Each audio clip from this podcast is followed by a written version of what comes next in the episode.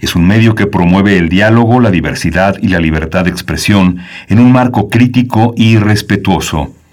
Los comentarios expresados a lo largo de su programación reflejan la opinión de quien los emite, mas no de la radiodifusora. Radio UNAM presenta Primer Movimiento. El mundo desde la universidad.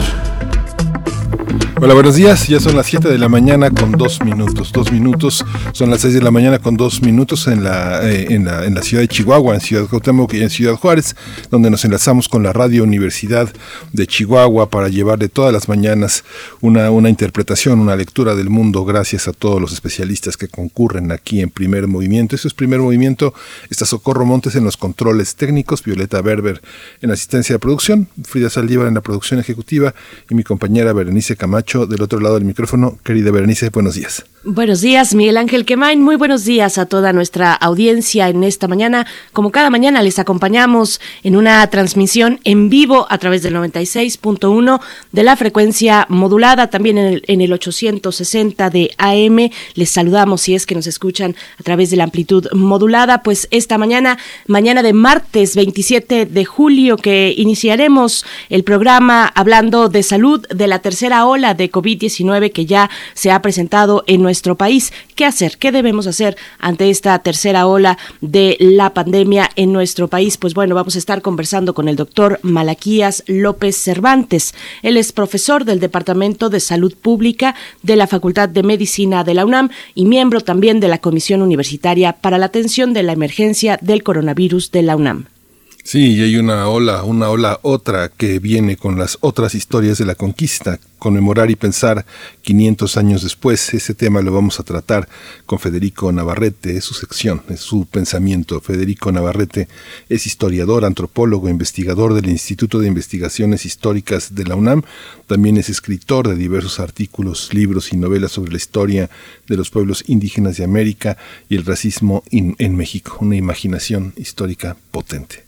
Por supuesto, y bueno, este martes es martes de Lorenzo Meyer aquí en Primer Movimiento. Nos acompañará para comentarnos, para hacer las reflexiones que suele compartir con nosotros en este espacio, en esta ocasión titulando como La relación con Sansón, es lo que nos va a comentar el doctor Lorenzo Meyer, quien es profesor, investigador universitario, cuyo interés pues se ha centrado en la historia política mexicana del siglo XX hasta la actualidad y llegó el agua como un ahogo a Alemania y a Bélgica. Es el tema de las inundaciones en estos países que vamos a tratar con el doctor Jorge Zavala Hidalgo. Él es investigador del Centro de Ciencias de la Atmósfera de la UNAM, es miembro del Sistema Nacional de Investigadores y ha sido jefe del Servicio Mariográfico Nacional que opera el Instituto de, de Geofísica de la UNAM. Él ha sido editor en jefe de la revista Atmósfera y fue coordinador general del Servicio Meteorológico Nacional de la CONAGUA. Hacia la tercera hora también tendremos, como cada mañana, la poesía necesaria. Esta mañana yo tengo el gusto de compartir con ustedes un poco de poesía para aligerar nuestra mañana, para calentar un poco también esta mañana que es eh, fresca. Pues bueno, poesía necesaria aquí en primer movimiento. Y vamos a tener en nuestra mesa del día Japón, la pandemia y los Juegos Olímpicos de Tokio. ¿Usted los ha podido seguir? Bueno, el doctor Sergio Varela, profesor de tiempo completo de la Facultad de Ciencias Políticas y Sociales de la UNAM, quien está adscrito al Centro de Estudios Antropológicos, nos va a dar una visión de qué han significado estos, estos juegos. Lo mismo la doctora Virginia Leticia Valdivia Caballero. Ella es profesora de tiempo completo de la Facultad de Ciencias Políticas y Sociales de la UNAM. Está adscrita al Centro de Relaciones Internacionales y van, van, a, van a hablar estos dos especialistas sobre este tema, que es el tema central en muchos sentidos para el deporte, para el deporte amateur en el mundo pues ahí los contenidos para esta mañana que tenemos preparados para todos ustedes. Si nos gustan acompañar de aquí y hasta las 10 de la mañana, vamos en este momento con nuestro corte informativo sobre COVID-19. COVID-19. Ante la pandemia, sigamos informados. Radio UNAM. La Secretaría de Salud informó que en las últimas 24 horas se registraron 171 nuevos decesos, por lo que el número de fallecimientos de la enfermedad por la enfermedad de la COVID-19 aumentó en México a 238.595. De acuerdo con el informe técnico ofrecido ayer por las autoridades sanitarias, en ese mismo periodo se registraron 5.920 nuevos contagios, por lo que los casos confirmados acumulados aumentaron a 2.754.438, perdón, mientras que los casos activos registrados en el país por la Secretaría de Salud ah, son 101.630. En información internacional, en Tokio, los organizadores de los Juegos, Juegos Olímpicos anunciaron que los atletas olímpicos que resulten ganadores podrán quitarse la mascarilla durante 30 segundos, 30 eh, segundos para hacer la foto en el podio. Sin embargo, las autoridades olímpicas han pedido a los deportistas no abusar de la relajación de las medidas sanitarias. En información universitaria, Arcadio Monroy Ata, académico de la Facultad de Estudios Superiores Zaragoza, consideró que el principal obstáculo para el reciclaje de los desechos es que no se separan desde su origen y al mezclarlos pierden su valor y se convierten en basura. El también responsable de la Unidad de Investigación de Ecología Vegetal de la entidad recordó que cada habitante de la Ciudad de México, por ejemplo, produce, producimos un kilo y medio de desechos al día en promedio. El especialista y autor de La huella ecológica de estudiantes mexicanos explicó que en vez de sanciones como multas deben existir estímulos tales como reconocimientos, premios en los centros de estudio y de trabajo para quienes tengan el mejor comportamiento ambiental.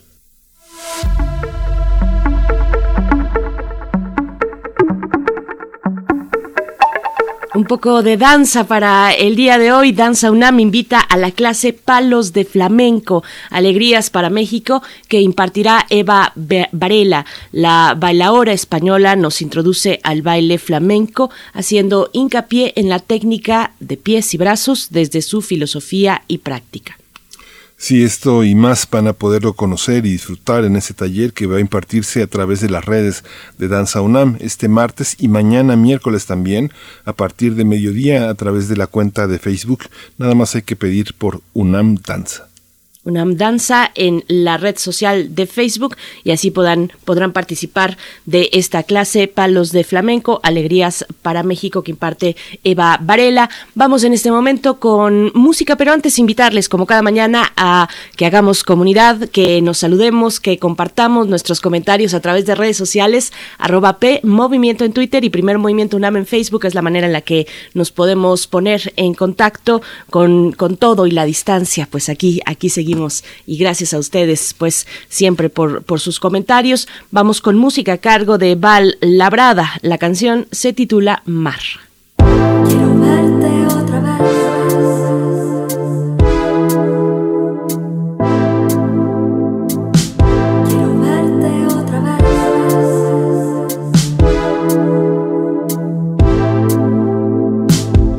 Quiero verte otra vez, muy cerca del mar más. Quiero estar cerca de ti, tengo tanto que contar, un y otra vez más. Quiero verte otra vez, muy cerca del mar, una hora más. Quiero estar cerca de ti, tengo tanto que contar, un y otra vez más, un y otra vez más como un alma solitaria. Yo no sé qué hacemos dos. Todo el tiempo innecesario. Yo solo sé que puedo ser mejor.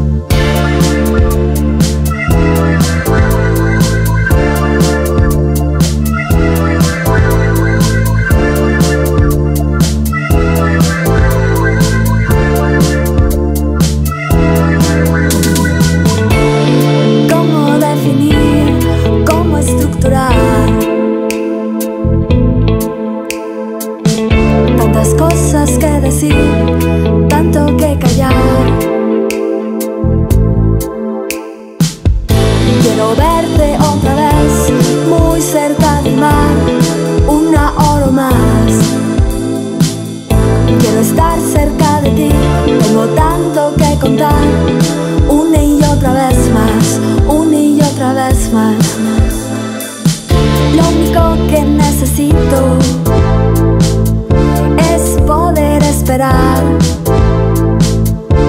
un rato más contigo,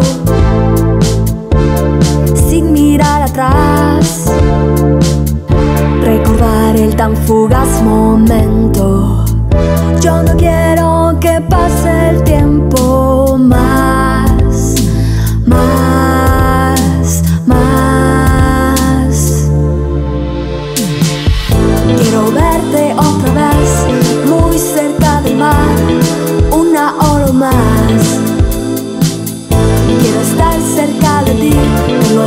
tanto que contar, un y otra vez más, un y otra vez más. Quiero verte otra vez, muy cerca del mar, una hora más. Quiero estar cerca de ti. Primer movimiento. Hacemos comunidad. Martes de salud. México enfrenta la tercera ola de COVID-19. Este fin de semana se actualizó el semáforo de riesgo epidemiológico del 26 de julio al 8 de agosto, así que la Secretaría de Salud informó que 15 estados van al amarillo, lo que implicó, implica un riesgo medio, 13 en naranja que conlleva riesgo alto y 3 en verde que significa riesgo bajo, Sinaloa en rojo que está en el riesgo máximo. Cabe señalar que el gobierno federal presentó este viernes 23 de julio nuevos parámetros de medición para el semáforo de riesgo epidémico de coronavirus, mismo que busca permitir recuperar las actividades sociales y económicas.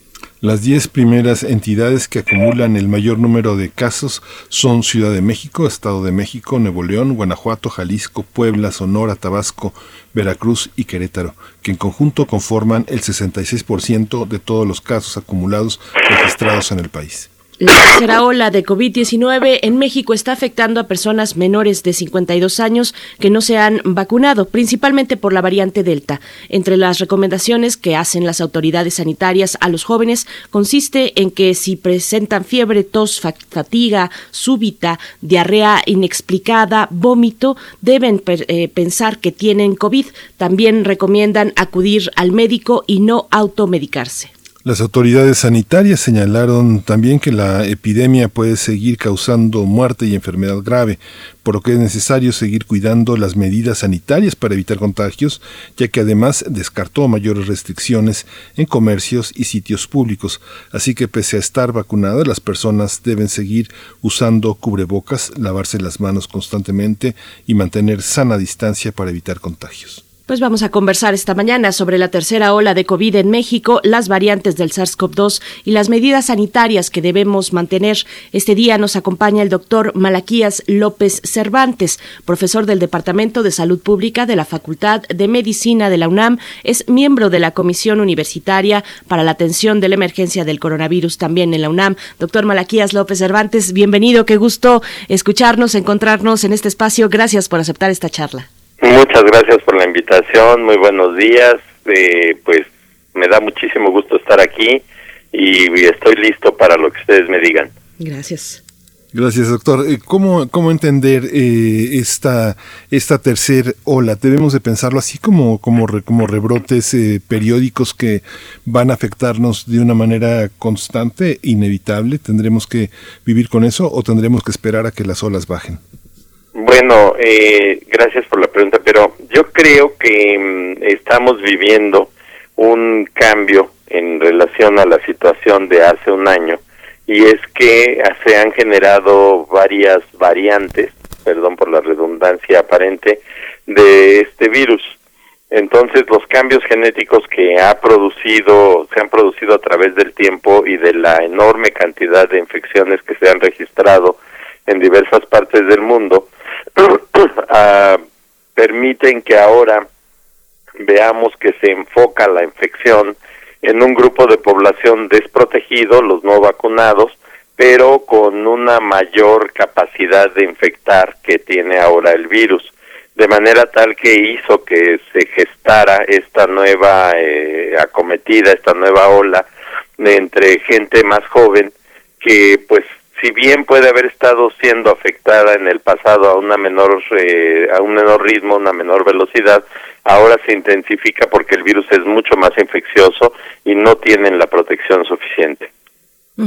Doctor Malaquías, ¿cómo, ¿cómo se expresa esta que es, eh, al parecer, la protagonista de los nuevos rebrotes en varios lugares del mundo, que es la variante Delta? ¿Cómo se expresa en nuestro organismo? ¿Se alerta eh, sobre los síntomas que tienen que ver, por ejemplo, ahora con diarrea, con vómito, con mm, pues afecciones estomacales en general?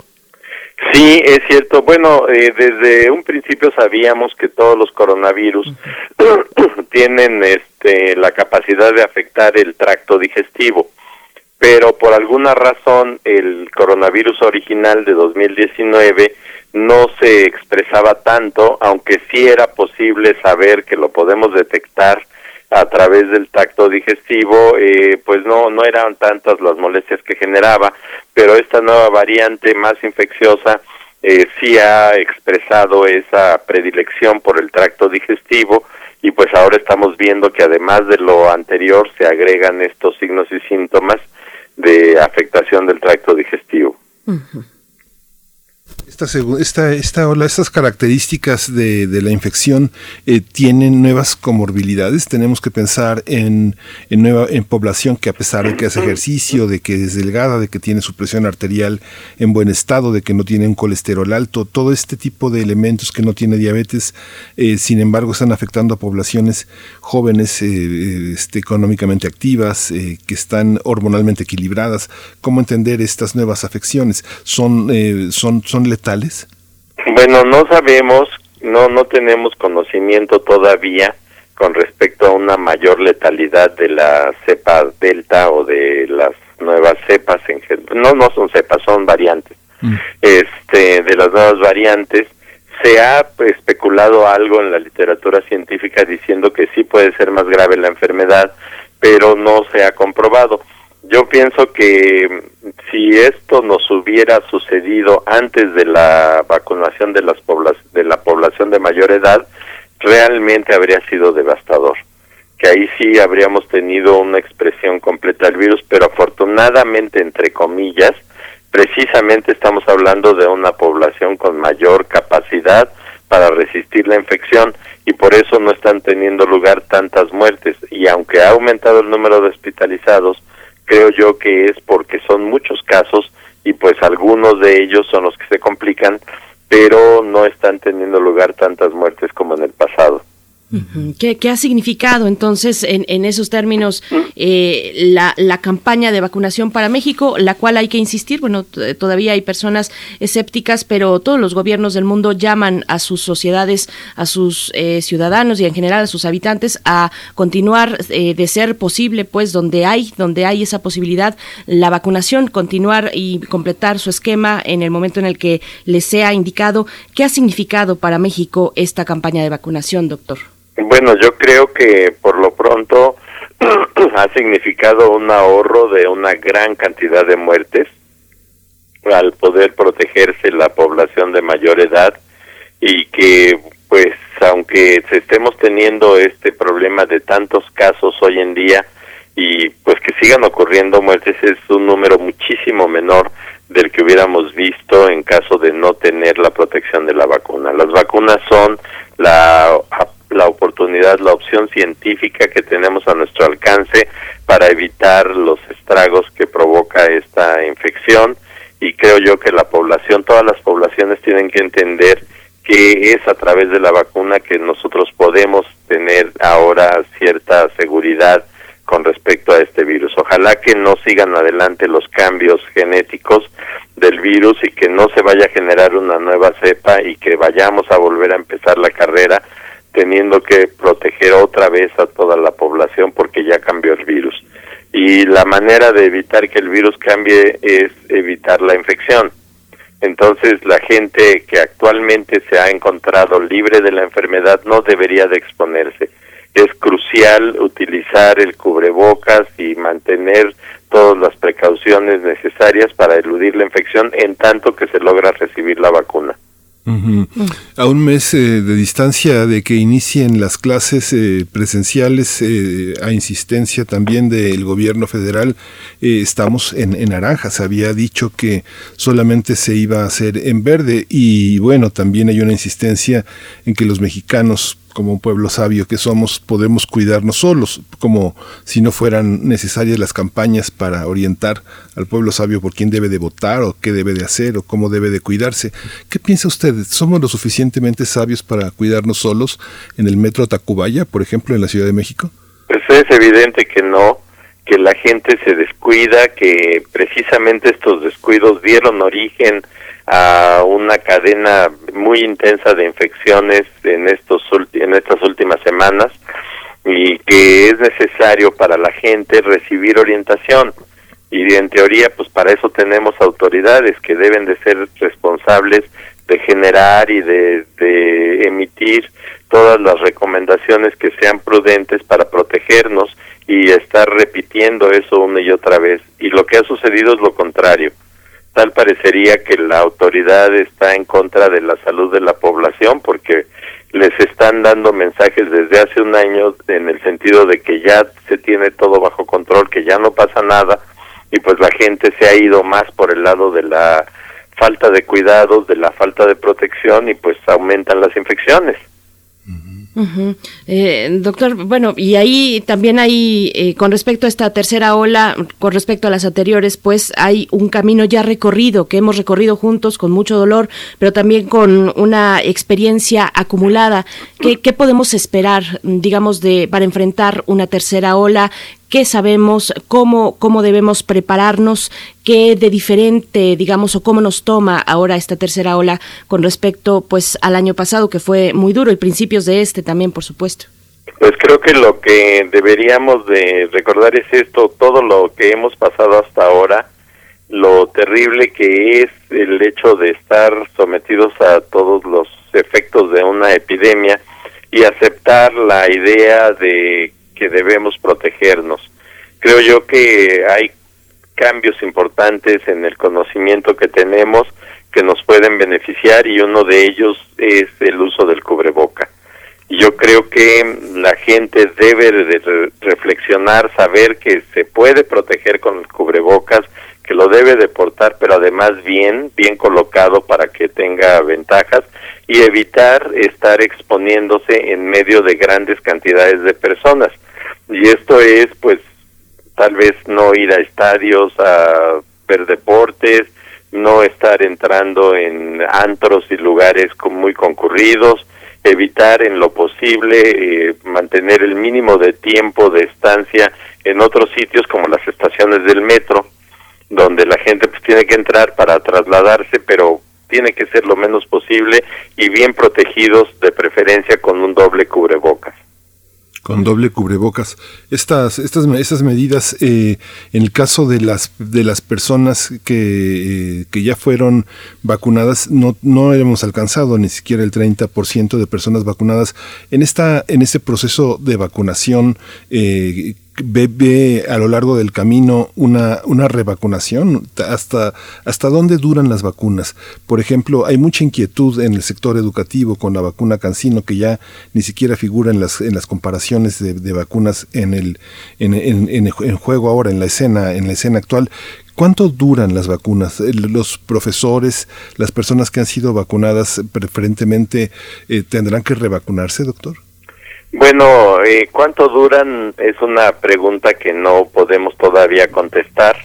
Hay mucho, muy poco tiempo acumulado de experiencia de la utilización de estas vacunas contra coronavirus 19, pero eh, por lo menos la protección pues dura todo lo que llevamos de la epidemia desde el momento de la vacunación, pero no es igual exactamente para cada tipo de vacuna hay algunas que han demostrado ser más capaces de proteger y de mantener esa protección, que son las vacunas de ácido eh, ribonucleico y que, bueno, pues son en México específicamente las vacunas de Pfizer.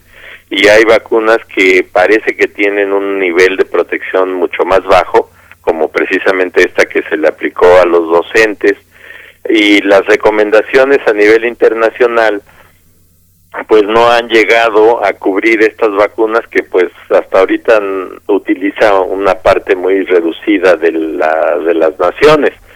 Y este y creo yo que por ejemplo esta vacuna de Cancino pues no se sabe qué ventajas puede tener una revacunación o combinarla con otras vacunas, pero eso es justo lo que se debería de poner en, el, en la discusión nacional, participando los académicos que pudieran aportar algo al respecto y con unas autoridades que por fin pudieran tener una actitud receptiva, no una actitud arrogante como ha sucedido.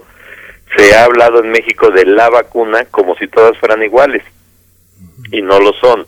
Y se debe de reconocer ese hecho que con el afán de aumentar la cobertura se están utilizando vacunas de diversa capacidad y que esa diversa capacidad puede poner en peligro a algunas personas o se les debe de revacunar en algún momento y nada de eso se discute.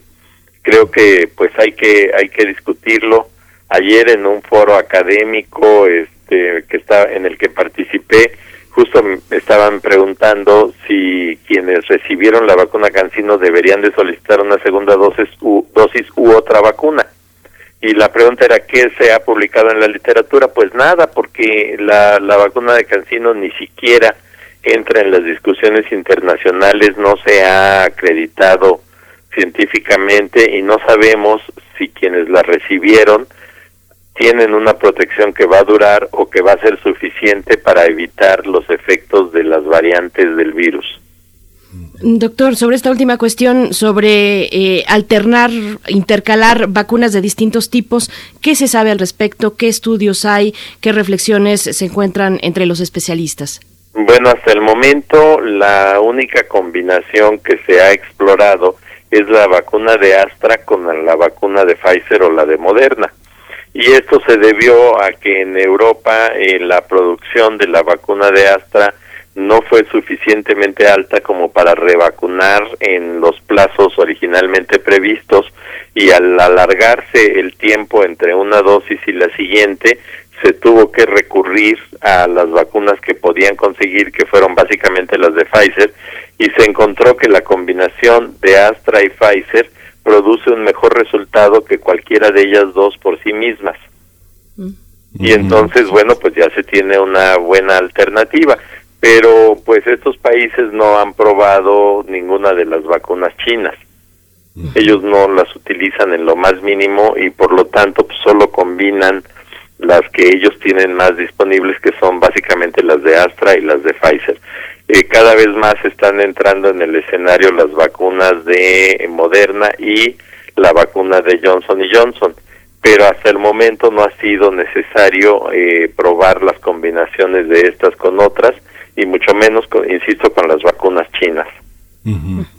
Doctor, ¿usted cree que las secuelas de, del, COVID, el post-COVID, como le llaman, en esta tercera ola, el inicio de esta tercera ola sea distinto, sea, sean distintas esas eh, secuelas que las personas que lo padecieron sin vacunación y que lograron sobrevivir a la intubación o que tuvieron síntomas y que tuvieron padecimientos intensos pero que se quejan de que no fue el COVID, sino el post-COVID, el que los afectó más y que vemos surgir muchas iniciativas médicas, muchas independientes, algunas privadas, que, este, que están justamente apoyando a toda esta población que conserva las secuelas de, una recuperación que, fueron, que fue hace tres o seis meses.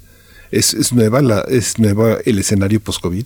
Bueno, yo creo que hasta ahora no tenemos indicios que nos digan que, que va a haber más personas afectadas que antes o afectadas de una manera más intensa que antes, pero el reconocimiento de las secuelas de COVID es en sí mismo algo muy importante porque en efecto son personas que requieren eh, manejo después de haber pasado la fase aguda de la infección y que antes creíamos que pues con que terminara la infección ya las personas se iban a recuperar por lo menos en, un plazo corto y no es cierto, duran mucho tiempo, entonces sí se tienen que establecer eh, servicios y se tiene que entrenar a la gente para reconocer y manejar estas secuelas post-COVID y con, con, con el simple hecho de que siguieran apareciendo ya vamos a tener una gran demanda de atención.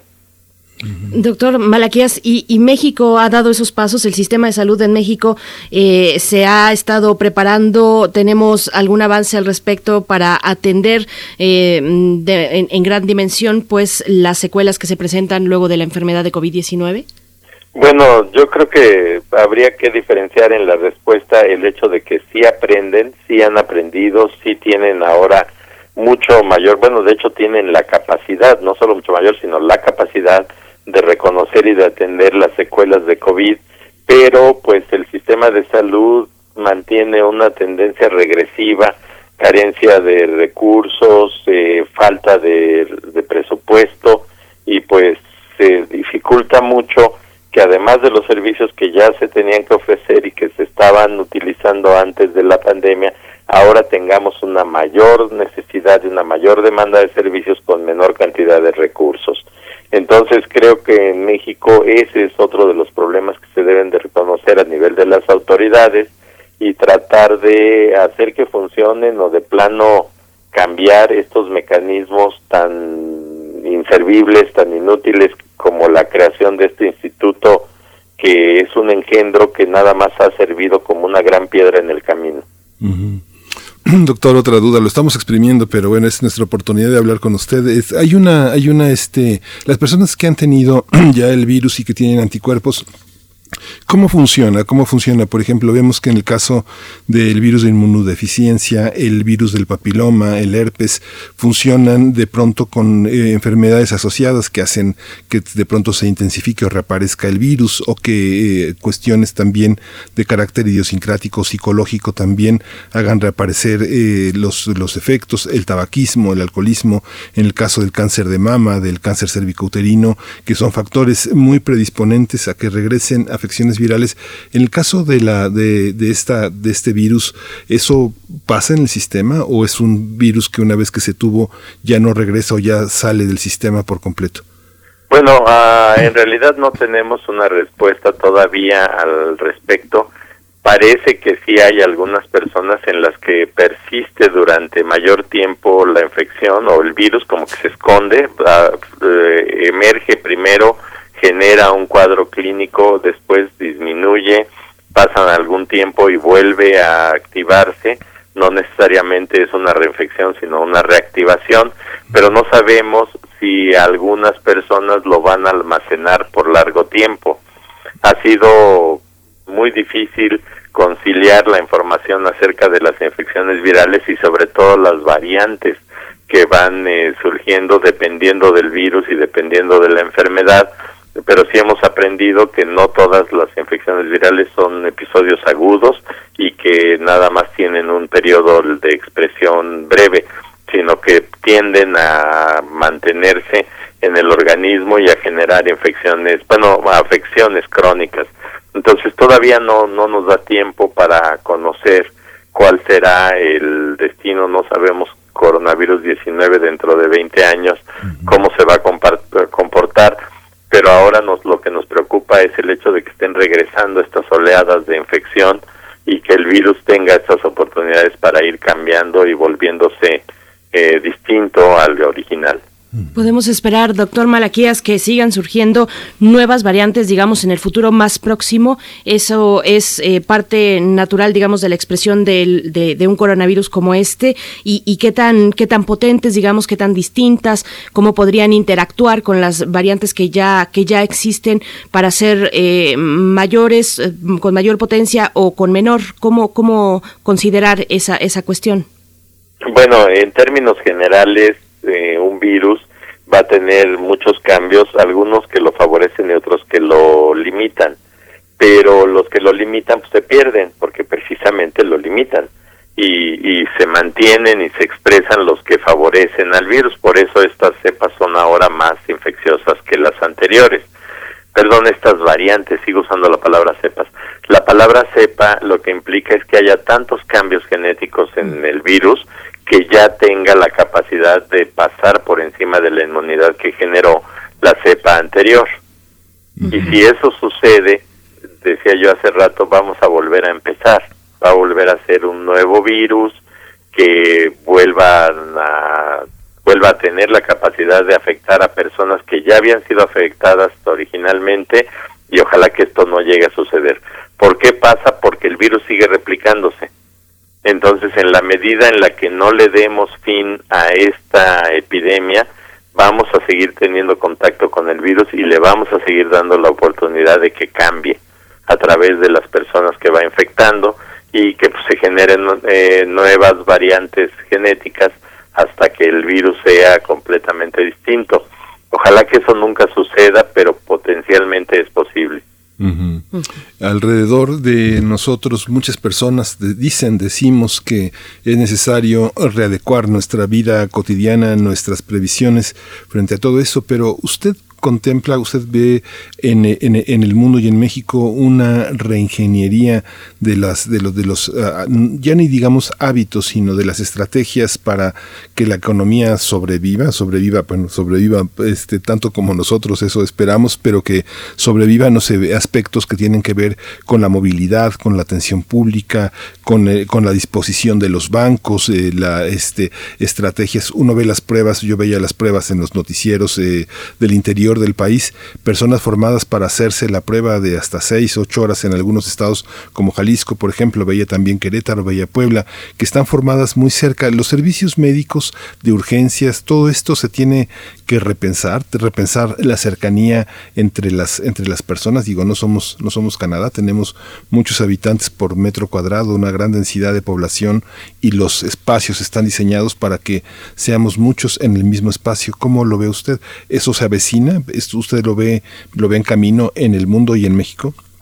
Yo pienso que sí, que van a tener que cambiar las condiciones de vida, habitación, porque no solamente se trata de este coronavirus, hay otras otros peligros, otros problemas y que vamos a tener que ir cambiando poco a poco, pero el cambio debiera ser dirigido, debería de haber también la capacidad de planear los espacios de vida, las actividades de vida y dirigirlas a través de la educación para que la sociedad vaya teniendo esa plasticidad necesaria para una mejor convivencia en el futuro. Creo que esto nos lleva a todo un escenario diferente donde algo tiene que ver la medicina, la salud, pero más bien eh, deben participar otras disciplinas, la economía desde luego, pero la, arquitectura, la ingeniería, para que podamos imaginar espacios donde la gente vaya a tener mejores posibilidades de crecimiento y desarrollo. Doctor Malaquías, yo, yo le pediría también que eh, eh, profundizara un poco sobre, sobre el INSABI. Usted ha sido crítico con el INSABI desde el primer momento, antes de que supiéramos del coronavirus y de la pandemia. Eh, en estos mismos micrófonos usted ha sido crítico y, y, observado de cerca, pues, el desarrollo de una institución como esa. nadie, nadie supondríamos que vendría precisamente en ese momento la pandemia, precisamente en un cambio, en un momento de cambio en el sistema sistema de salud, cómo poner eh, al INSABI, a estas eh, instituciones, a estos impulsos, digamos, voluntades de cambiar la manera en la que se imparte la salud en, en México en medio de una crisis sanitaria, doctor. Bueno, yo creo que eso es un engendro que es producto de una ocurrencia. No, no hay en el fondo entendimiento de qué qué es la salud y cómo se debe de responder a los requerimientos de salud de la población. Eh, lo que antes existía y a lo que se le tenía un odio ideológico eh, muy intenso era el seguro popular. Y el seguro popular no era una forma de atención de los problemas de salud, era una forma de financiamiento de la atención.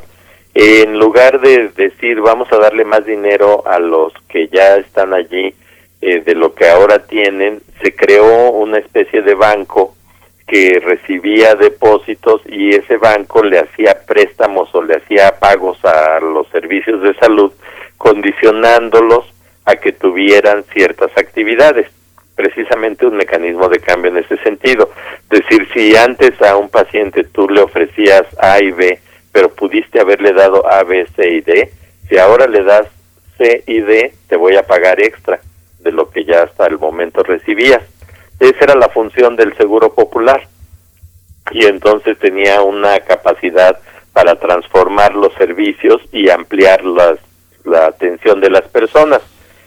Quizás pudo haber sido mejor, pudo haber sido diferente, pero eh, la necesidad de mejorar el seguro popular se alteró completamente, destruyendo el seguro popular y creando un engendro que ni siquiera entiende que lo que se necesita es mejorar la atención de la gente, no empeorarla.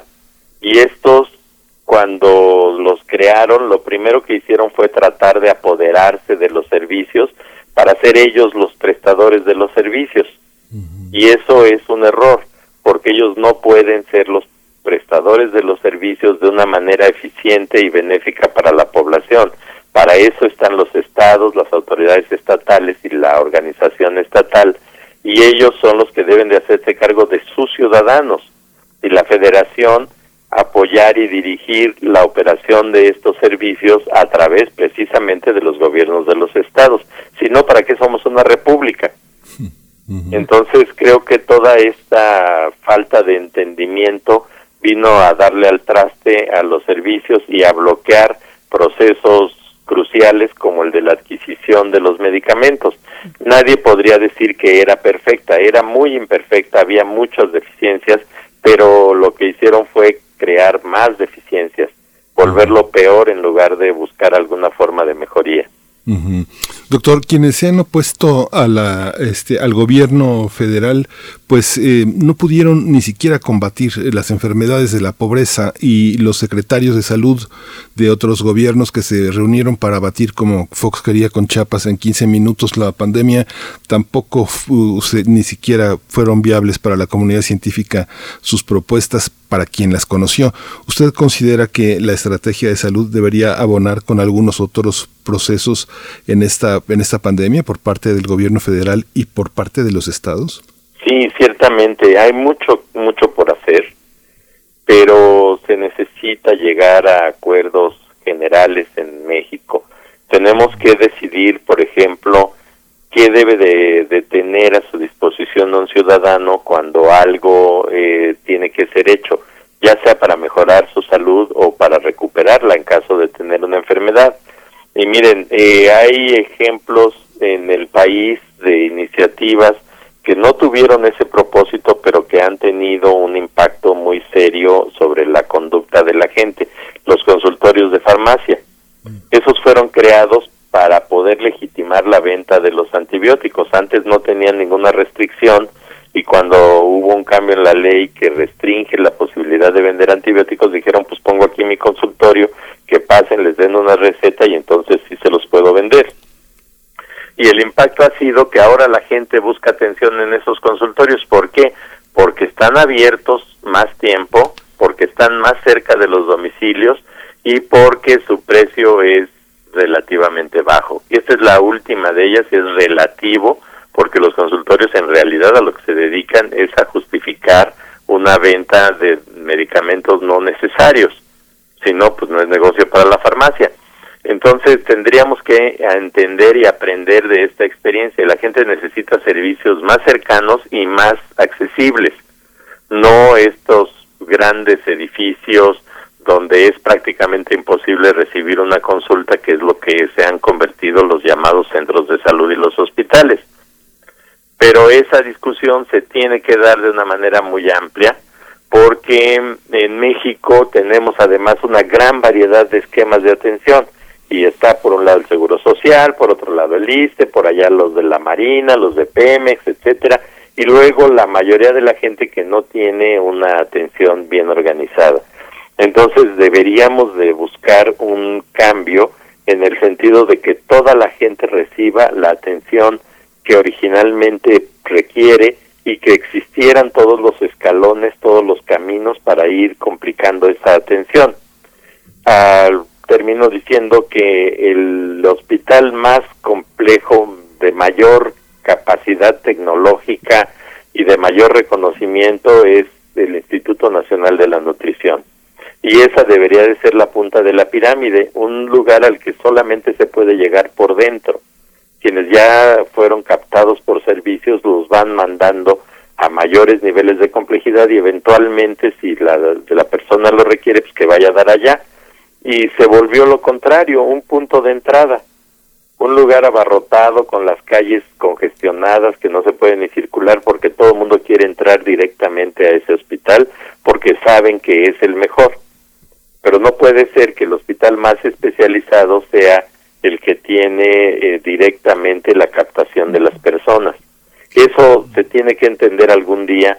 Deberíamos de pensar que cuando algo requerimos, sea una vacuna, sea un medicamento para tratar una enfermedad, deberíamos de tener nuestro médico personal, familiar, cercano, nuestro médico de cabecera, y ese médico es el que debe decidir si requerimos una atención de especialidad y si requerimos un internamiento en un hospital y que todo eso estuviera al alcance de toda la población.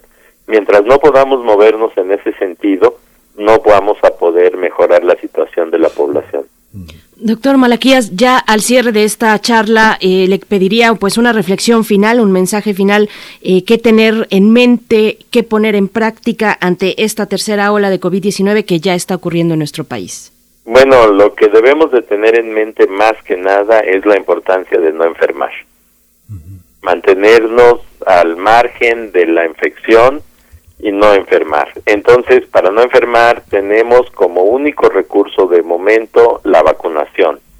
Y lo que debemos de hacer es evitar el contagio a través del uso del cubrebocas, a través de la higiene, a través de la distancia con todos los demás y en la primera oportunidad posible recibir una vacuna.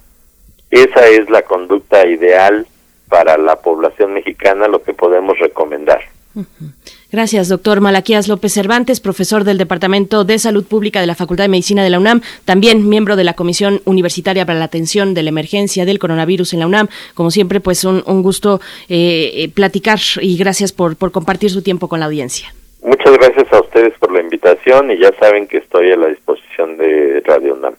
Muchas, gracias. Gracias, hasta luego. Pues sí, justamente el llamado que hizo Claudia Sheinbaum a los empresarios, que muchos empresarios pues son, son médicos que antes de preguntarte cómo se siente, preguntan si tiene seguro. Así que bueno, esa es una, una de las. Vamos a ir con música de Me llamo Sebastián, Hijos del Peligro. Ya perdí el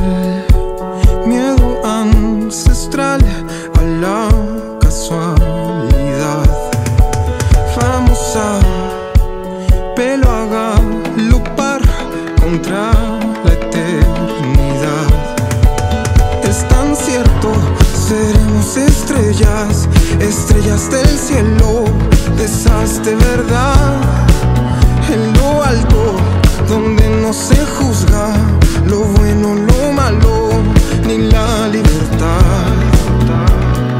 Somos hijos del peligro, nada nos sabe tocar. Si algo se tiene que acabar.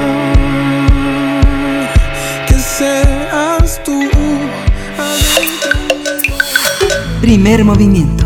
Hacemos comunidad. Otras historias de la conquista. Nos acompaña ya a través de la línea Federico Navarrete, le damos la bienvenida. Él es historiador, antropólogo, investigador del Instituto de Investigaciones Históricas de la UNAM y nos ha acompañado en este recorrido que tiene que ver con la conmemoración del proceso de la llamada conquista, conmemorar y pensar 500 años después. Federico Navarrete, ¿cómo estás? Hola, ¿cómo estás, Berenice? Buenos días. Muy bien, buenos días. Qué gusto escucharte. Por acá está Miguel Ángel también. Hola, Miguel Ángel, buenos, días. Qué gusto verlo después de las vacaciones. Sí. pues sí, ya ya tenemos encima el 13 de agosto, ya falta muy poco para que se cumplan exactamente los 500 años, el medio milenio de la caída de México Tenochtitlan, ese acontecimiento que hemos llamado de manera bastante exagerada, como ya hemos visto aquí en esta sesión varias veces, la conquista de México, ¿no? Como si hubiera sido todo un país y todo eso que ya hemos criticado. Y, y pues justamente como ya viene este centenario, pues se empiezan a escuchar cada vez más voces tanto en México como fuera de México, que hablan del asunto y que discuten tanto el, lo que sucedió hace 500 años y su impacto, como pues la política de hoy, ¿no? sea, un tema que recurre eh, desde hace dos años es, por ejemplo, eh, la, pues, la discusión que ha habido entre el gobierno de México y el gobierno español sobre la, solicitud que hizo el gobierno de México de que hubiera un proceso de revisión histórico que eventualmente llevara a que España pidiera perdón por sus actos colonizadores en América y que esta propuesta de México eh, pues provocó una, una reacción, pues básicamente yo diría bastante arrogante y bastante intolerante de parte de España, que siquiera se negó a discutir el tema, eh, con el argumento de que pues eso pasó hace muchos años y lo que sea, pero por otro lado, España no deja de querer, muchos actores en España y el propio gobierno español no deja de hablar del gran orgullo que fue la, la labor española en América, de lo importante que fue la, la construcción de la civilización hispana. Entonces, en realidad ellos, más bien, no es que no quieran discutir el tema o no quieren relacionarlo con el presente,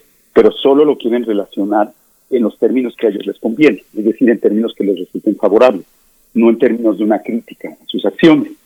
Y creo que pues eso ha sido muy frecuente, ¿no? En general, muchos de los sectores políticos lo que buscan es de alguna manera aprovechar la conquista para sus propias agendas. Eh, el gobierno de México, por ejemplo, pues ha impulsado esta idea de los 500 años de resistencia indígena, que en vez de, en vez de enfatizar la victoria española, enfatiza su contraparte, ¿no? La, pues, la, la resistencia, la, la de, no la derrota, sino la continuidad de los indígenas, y entonces pues también están haciendo una interpretación particular. Eh, y pues por suerte no son solo los gobiernos los que están participando en esta discusión, ¿no? También eh, tenemos pues todo tipo de actores de la sociedad civil, de los académicos, hemos tenido también series de televisión, es decir, hay una gran producción. En las próximas eh, semanas se estrenará un documental en el Canal 11 a cargo del historiador Pedro Salmerón, que presenta una visión histórica de la conquista. Y creo que desde el punto de vista de la sociedad, también hay una, hay una polarización, ¿no? O sea, o hay una división de posición. Eh, mucha gente, eh, pues Ah, pues, curiosamente en México, muchos actores han rechazado la, la petición del gobierno mexicano hacia España, eh, un poco más por su animadversión al gobierno mexicano que porque tengan razones históricas profundas para rechazarla, ¿no? Entonces, inevitablemente, pues, en, nuestro ambiente polarizado, la discusión se ha polarizado en, a favor o en contra del gobierno mexicano, pero digamos que hay un cierto grupo de actores que, siguen defendiendo una visión tradicional de la conquista como algo que pues puede fue bien feo, pero finalmente pues fue lo que nos hizo a nosotros los mexicanos y fue el origen del mestizaje. Se utilizan ese tipo de argumentos que se han usado ya desde hace décadas y recientemente eh, Yasna Aguilar, la, la escritora Yuk, eh, tan conocida, eh, publicó en El País, justamente la semana pasada, un artículo muy interesante en que justamente niega estos argumentos de eh, justificadores de la conquista, ¿no? Ella argumenta que me parece muy muy este, muy bueno su argumento que México en realidad no surgió con la conquista, sino tres siglos después. Entonces no se puede justificar la conquista diciendo es el nacimiento de México, porque pasaron muchas cosas entre entre 1521 y 1821.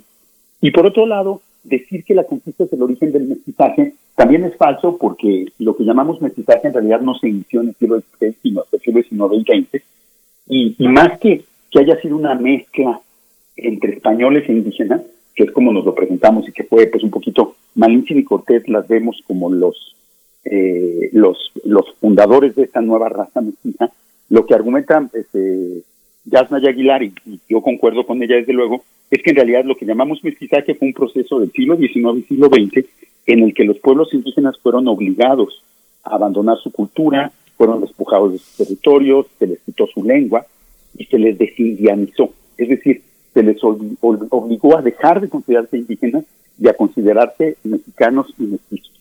Y entonces este, este proceso del siglo XIX y del siglo XX en realidad tampoco es producto de la conquista es producto de las políticas etnocidas de los Estados-naciones mexicanos, de los gobiernos mexicanos, del Estado-nación mexicano del siglo XIX del siglo XX, ¿no? Entonces, lo que dice Jasmine, que tiene razón, es que la conquista no es ni el origen ni de México ni de mestizaje y que por lo tanto, pues no, lo puede, no los puede justificar. Entonces, como, más bien, ya, o sea, tenemos una amplia variedad de posturas y cada vez creo, por suerte, que van ganando posición, y creo que eso es una de las cosas más, eh, más importantes de esta conmemoración, están ganando cada vez más la posición una serie de posturas críticas a la propia historia de la conquista que enfatizan más bien que, que, la conquista no fue lo que nos han contado, que no, que los indígenas no fueron los vencidos, porque pues la mayoría de los indígenas eran vencedores, de hecho, y la mayoría de los vencedores eran indígenas. Eh, también una serie de posturas que nos recuerdan que, que no es lo mismo lo que sucedió en 1519-1521, la guerra por Tenochtitlan, que el establecimiento del régimen colonial y todo lo que vino después, que son procesos diferentes. Y en general esto nos está, está permitiendo que yo creo que a nivel más amplio de la sociedad sí se vaya configurando una visión diferente de la conquista. Al menos eso es la apuesta de Noticonquista, de la labor que hemos estado haciendo desde la UNAM. Eh, de pronto, eh, la UNAM también va a publicar una colección de libros sobre la conquista y sus alrededores que se llama México 500, justamente, y que reúne una serie de ensayos históricos de muy alta calidad sobre temas del siglo XVI, la conquista misma y cosas y, el contexto en que sucedió. Entonces creo que eh, pese a la polarización política y pese a que desde luego pues todo el mundo quiere sacarle tajada a un evento tan importante, yo creo que se está conformando una discusión pública eh, pues no, no tan polarizada y sí más novedosa y que está buscando nuevas respuestas a, a esta, a, bueno, nuevas interpretaciones de este suceso que también siempre toman en cuenta el hecho de que este suceso de hace 500 años sigue pareciendo inseparable de nuestro presente. Y es que, Federico, la, la, discusión que tradicionalmente había sido ideológica de partido, hoy exige una, una percepción de una imaginación histórica, ¿no? Imaginación histórica como la que has hecho tú en este espacio, como está el espacio de Noticonquista. Tal vez por eso la UNAM es el único espacio visible dentro de las conmemoraciones, porque pareciera que la contención ideológica es, es, la marca que tiene que caracterizar la discusión nacional, que no sea ideológica ni de partido, sino de imaginación histórica sostenida en evidencia, pero al mismo tiempo en la imaginación, que es lo que sustituye también las evidencias y les da plausibilidad a lo que tenemos como documentación, ¿no? Claro que sí, creo que justamente eh, desde la UNAM, como que nuestro énfasis desde Conquista y las otras iniciativas de la UNAM ha sido que justamente la UNAM, como una institución de, investigación y de educación, eh, pues su, su, labor es alimentar un debate justamente con información y con imaginación y no tanto participar de la política, ¿no? La política se las dejamos pues, a los políticos, ¿no? Y ellos pues tienen todo el derecho de utilizar la historia para lo que ellos quieran, digo, porque siempre ha sido así pero eso no significa que todos tengamos que seguir esa lógica. También hay otras maneras de acercarse al pasado más riguroso, no sé si más rigurosas, yo diría quizá más imaginativas y menos parciales. Y, y, justamente eso es lo que hemos tratado de hacer en la UNAM. Y también mostrar que, que, pues para nada estamos de acuerdo en el gremio, ¿no? Que hay muchas posturas diferentes, muchas interpretaciones diferentes y que no existe una sola verdad histórica, ¿no? Creo que una de las cosas más positivas de esta conmemoración ha sido que esta idea de la verdad histórica ya nadie, una verdad histórica única que solo los historiadores conocen, eso sí ya nadie lo defiende, ¿no? Creo que hemos, como sociedad, nos hemos dado cuenta que hay muchas verdades, que hay muchas memorias y que un acontecimiento como este, pues tiene que tener muchas interpretaciones. Pues querido Federico Navarrete, la próxima ocasión que nos encontremos estaremos precisamente muy cerca, mm, a pocos días de esta conmemoración de la caída de México Tenochtitlan, así es que bueno será muy interesante lo que podamos observar eh, en los en las siguientes semanas, en los siguientes días y ojalá eh, también contando contigo como siempre, pues en ojalá sea en un espacio incluso más amplio para dedicarle eh, con otros colegas tuyos, pues la, la posibilidad de, de ampliar este diálogo que te agradecemos como siempre en este espacio. Pues yo soy materia dispuesta y me encantaría que organizáramos algo para, para seguir esta discusión. Así lo haremos entonces. Muchas gracias, Federico Navarrete, y como siempre la invitación a visitar Noticonquista. Muchas gracias. Gracias. Hasta pronto. Despedimos a la radio, a la radio universitaria de Chihuahua. Nos encontramos mañana de 6 a 7, como todos los días, de 7 a 8 en el horario de Ciudad, Ciudad de México. Así que eh, quédese aquí en Radio NAM en primer movimiento. Encuentra la música de primer movimiento día a día en el Spotify de Radio UNAM y agréganos a tus favoritos.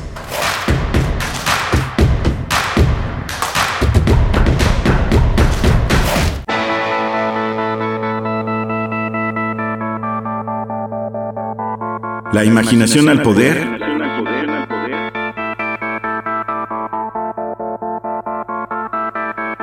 Cuando el rock dominaba el mundo. Todos los viernes a las 18.45 horas por esta estación. 96.1 TFM. Radio UNAM, Experiencia Sonora. ¿Sabes cuál es la pregunta de la consulta popular? ¿Estás de acuerdo o no en que se lleven a cabo las acciones pertinentes con apego al marco constitucional y legal para emprender un proceso de esclarecimiento de las decisiones políticas tomadas en los años pasados por los actores políticos, encaminado a garantizar la justicia y los derechos de las posibles víctimas? Responde la consulta popular el primero de agosto. Participa y celebremos la democracia. Contamos todas, contamos todos. INE. Soy más, más alcohólico que drogadicto, pero ya al último empecé a probar lo que es la piedra y la cocaína. Fue cuando murió mi hija. Muchos padres que estaban ahí en la sala de espera sacaban a sus hijos este, cargando y, y yo tuve que sacar a mi hija en un ataúd. Lamentablemente no pude hacer nada por ella. En el momento que murió mi, mi hija, realmente hasta los perros lloraban conmigo. El mundo de las drogas no es un lugar feliz. Busca la línea de la vida. 800-911-2000. Lo social, lo político, lo económico, lo cultural son fenómenos que nos competen a todas y a todos. Nada debe sernos impuesto, porque tenemos una voz, una opinión, tenemos derecho a debate. Analiza lo que sucede en la sociedad en compañía de universitarios, juristas, especialistas y activistas. Con Diego Guerrero, los martes a las 16 horas, después del corte informativo, por Radio UNAM. Experiencia Sonora. Síguenos en redes sociales. Encuéntranos en Facebook como Primer Movimiento y en Twitter como arroba PMovimiento. Hagamos comunidad.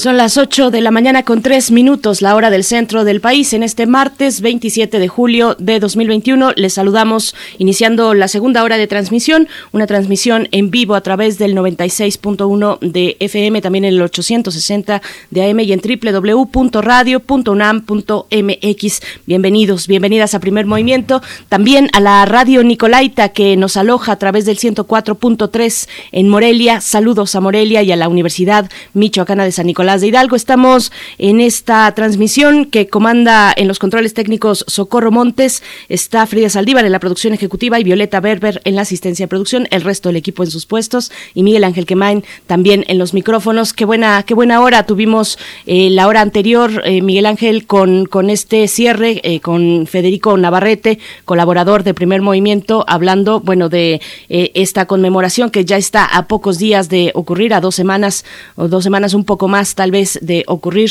la conmemoración de la caída de México Tenochtitlan, que bueno, eh, nos ha dado mucho que pensar, mucho que imaginar con las intervenciones de Federico Navarrete y de todo el equipo que compone eh, pues este proyecto de Noti Conquista que ustedes pueden ver en noticonquista.unam.mx, Miguel Ángel. Sí, justamente la diversidad de puntos de vista, los contrastes eh, es lo que caracteriza la vida de esta institución de la UNAM que ha sido una una presencia enorme, necesaria en todo el país, con otros historiadores de otras universidades, tratando de poner una una, una, serie de opciones para pensar desde, la, desde sus propios gobiernos, desde los partidos, las versiones que tienen de la historia, pero la necesidad, la coincidencia de la imaginación y el rigor histórico para tratar de entender qué es lo que somos. Y bueno, tuvimos en la mañana al doctor Malaquías López Cervantes, profesor del Departamento de Salud Pública de la Facultad de Medicina de la UNAM,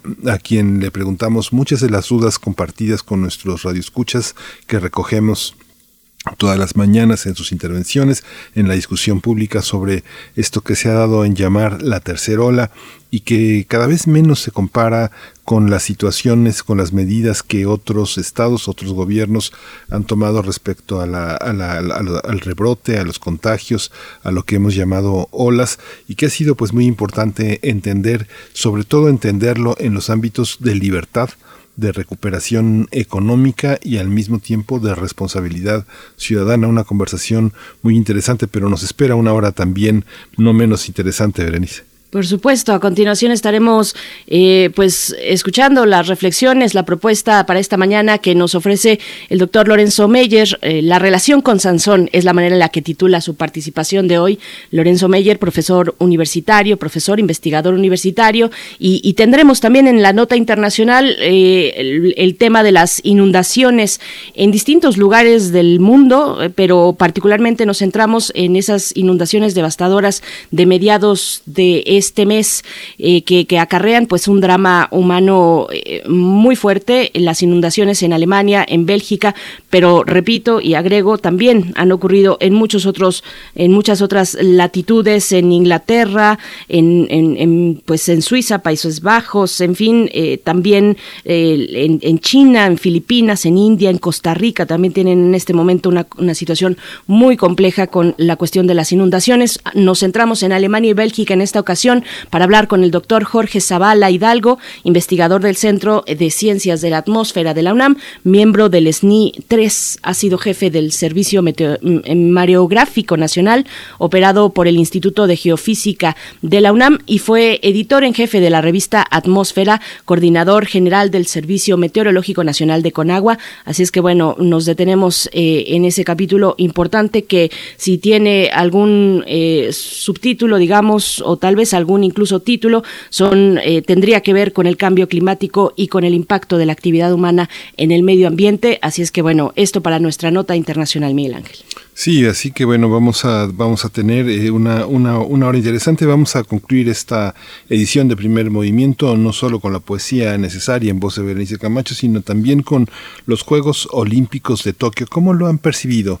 Cuéntenos cómo ha sido la vivencia, cómo ha sido la, la participación de México, cómo hemos visto nuestras primeras medallas, la participación de la gimnasia, eh, la participación de México en estos Juegos. Ha sido interesante. El medallero ha tenido cambios eh, muy sustanciales respecto a los Juegos Políticos pues, Olímpicos anteriores. Juegos Políticos, el inconsciente me traiciona, pero este, los Juegos Olímpicos han cambiado, han cambiado en su, en su desempeño, en la forma también de hacer periodismo y cubrir, y cubrir la, la Olimpiada, en el negocio que ha implicado el deporte y sus consecuencias. Así que bueno, va a ser muy interesante tener la presencia del doctor Sergio Varela, profesor de tiempo completo de la Facultad de Ciencias Políticas y Sociales de la UNAM y de la doctora Virginia Leticia Valdivia Caballero, también es profesora de tiempo completo de la Facultad de Ciencias Políticas y Sociales de la UNAM. Vamos a tener una amplia discusión sobre este tema.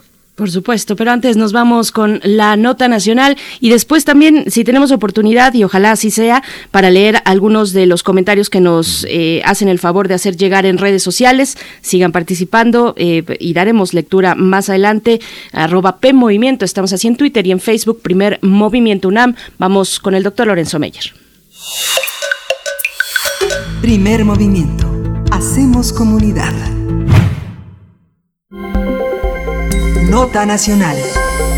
Doctor Lorenzo Meyer, muy buenos días, bienvenido una vez más a Primer Movimiento. Ojalá sean buenos días, aunque en Ciudad de México un poco, un poco fresca la mañana, tal vez. ¿Cómo, cómo te encuentras?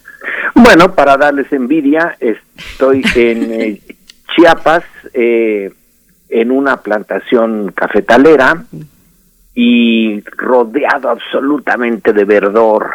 Mm. Así que eh, mejor no podía ser. La envidia nos corroe, la verdad. Eso, eso espero, porque la envidia puede ser una cosa muy buena para el envidiado. bueno, buen día, Berenice, buen día, Miguel Ángel. Eh, quiero ahora centrarme en eh, lo sucedido la semana pasada, el fin de la semana pasada, cuando a propósito de un aniversario más del natalicio de Simón Bolívar, que en realidad en México no se celebraba, pero ahora sí, en ocasión de una reunión de los cancilleres de la América Latina y del Caribe, es decir, con ausencia de Estados Unidos y Canadá. Y en esa celebración que se llevó a cabo, y no creo que sea una casualidad en el castillo de Chapultepec, que es ese símbolo de la última resistencia mexicana contra la invasión norteamericana.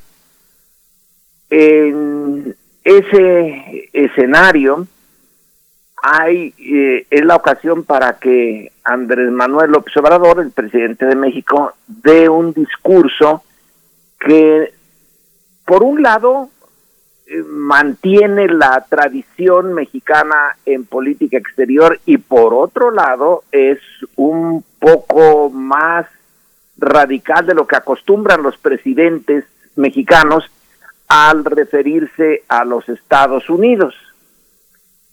En eh, buena medida también significa el reconocimiento de que ya la Guerra Fría quedó muy atrás y que en la nueva situación eh, del conflicto latente eh, o mm, quizá no latente, pero no ha llegado a una eh, solución violenta de China y Estados Unidos, México, eh, a través de su presidente, eh, señaló varios puntos. En primer lugar, hizo explícito, explícito, como pocas veces un presidente lo ha hecho, que la relación de Estados Unidos con América Latina es la relación propia de una gran potencia que se mete en todos lados, que tiene una influencia desmedida en la región y no precisamente para bien,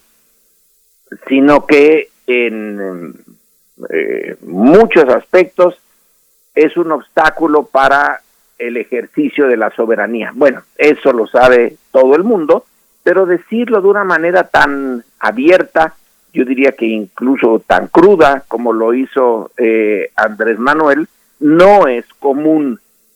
Ese es un punto que quiso dejar claro. América Latina y el Caribe deberían de tener, y es el otro punto, deberían de tener una organización distinta de la OEA. Recordemos que la OEA fue eh, generada en los 1940, en la segunda parte de los 1940, si mal no recuerdo, en 48, cuando la Guerra Fría ya eh, había empezado, y fue uno de los instrumentos, eh, así como la OTAN y la SEATO, que Estados Unidos creó como forma de llevar adelante la Guerra Fría contra la Unión Soviética.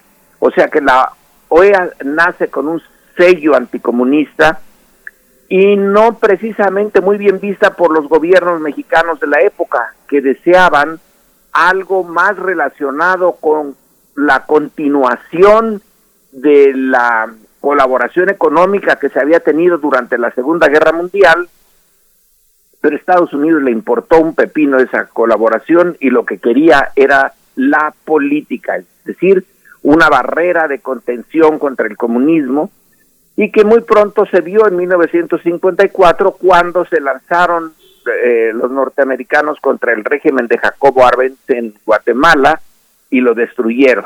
Bueno, ahí ya quedó la OEA marcada. Ese es el inicio de su relación con nosotros y no se le ha quitado. Todavía ahora en el caso del golpe con eh, Traevo Morales en Bolivia se siguió eh, fiel a su tradición entonces, eh, Andrés Manuel propone la creación de algo distinto, inspirado en la Unión Europea.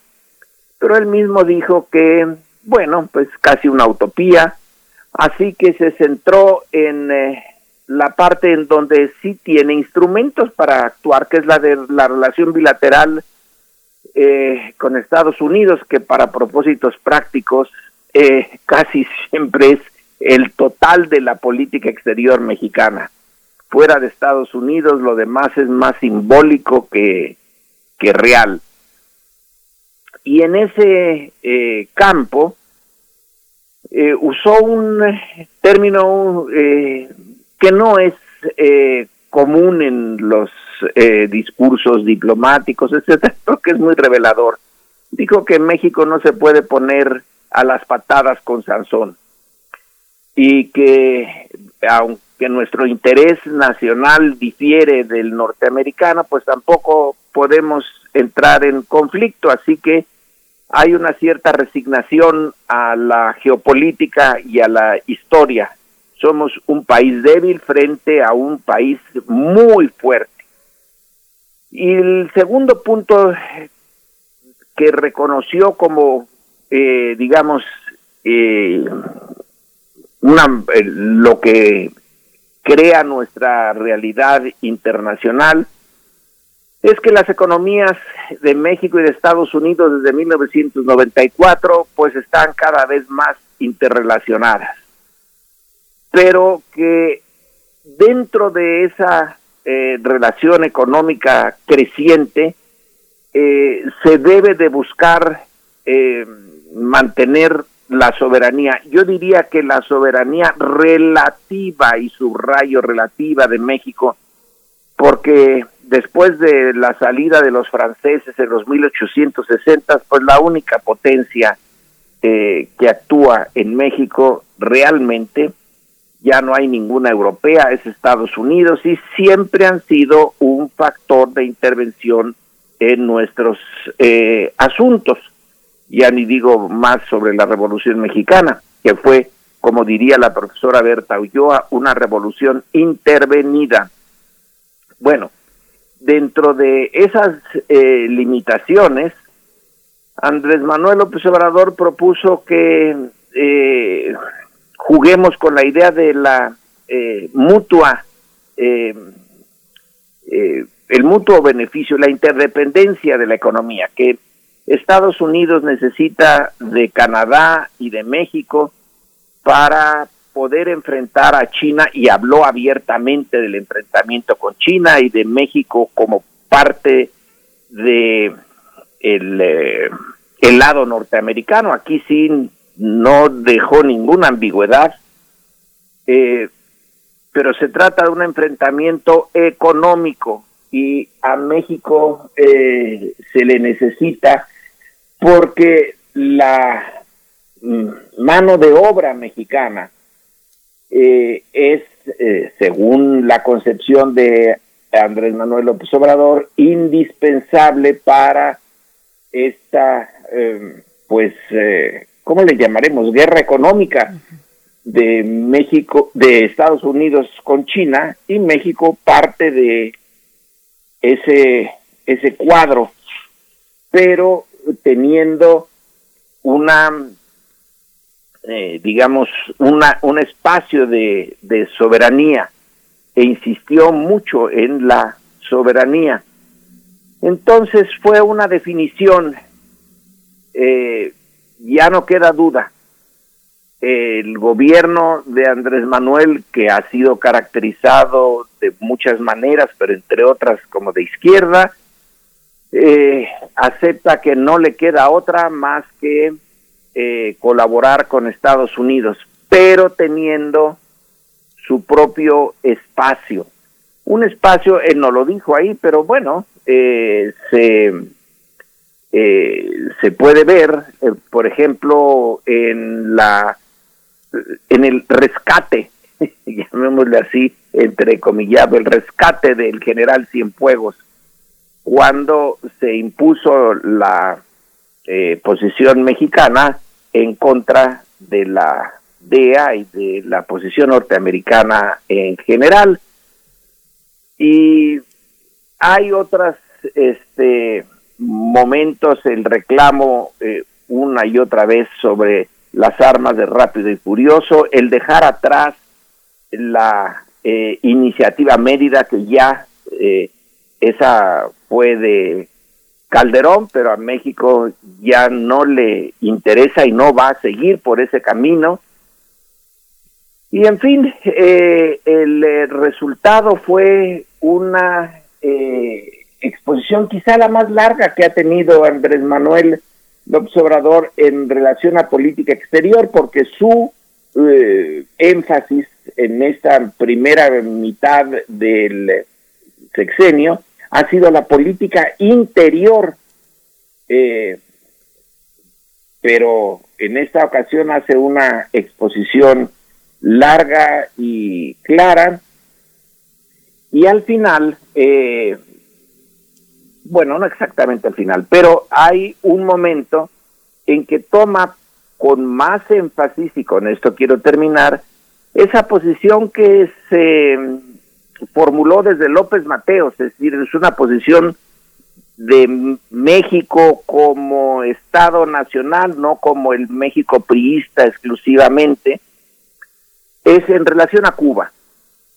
En ese campo, México se desligó de la OEA, se desligó de Estados Unidos, aunque fuera nada más simbólicamente, y mantuvo la relación diplomática, política con Cuba, a pesar de que en la OEA se había dicho que debíamos de romper toda relación con ese régimen comunista contrario a la democracia y que nosotros, eh, México como el resto de América Latina, estaba dedicada a la democracia, cosa dudosísima, desde luego, pero esas hipocresías son parte de la política exterior.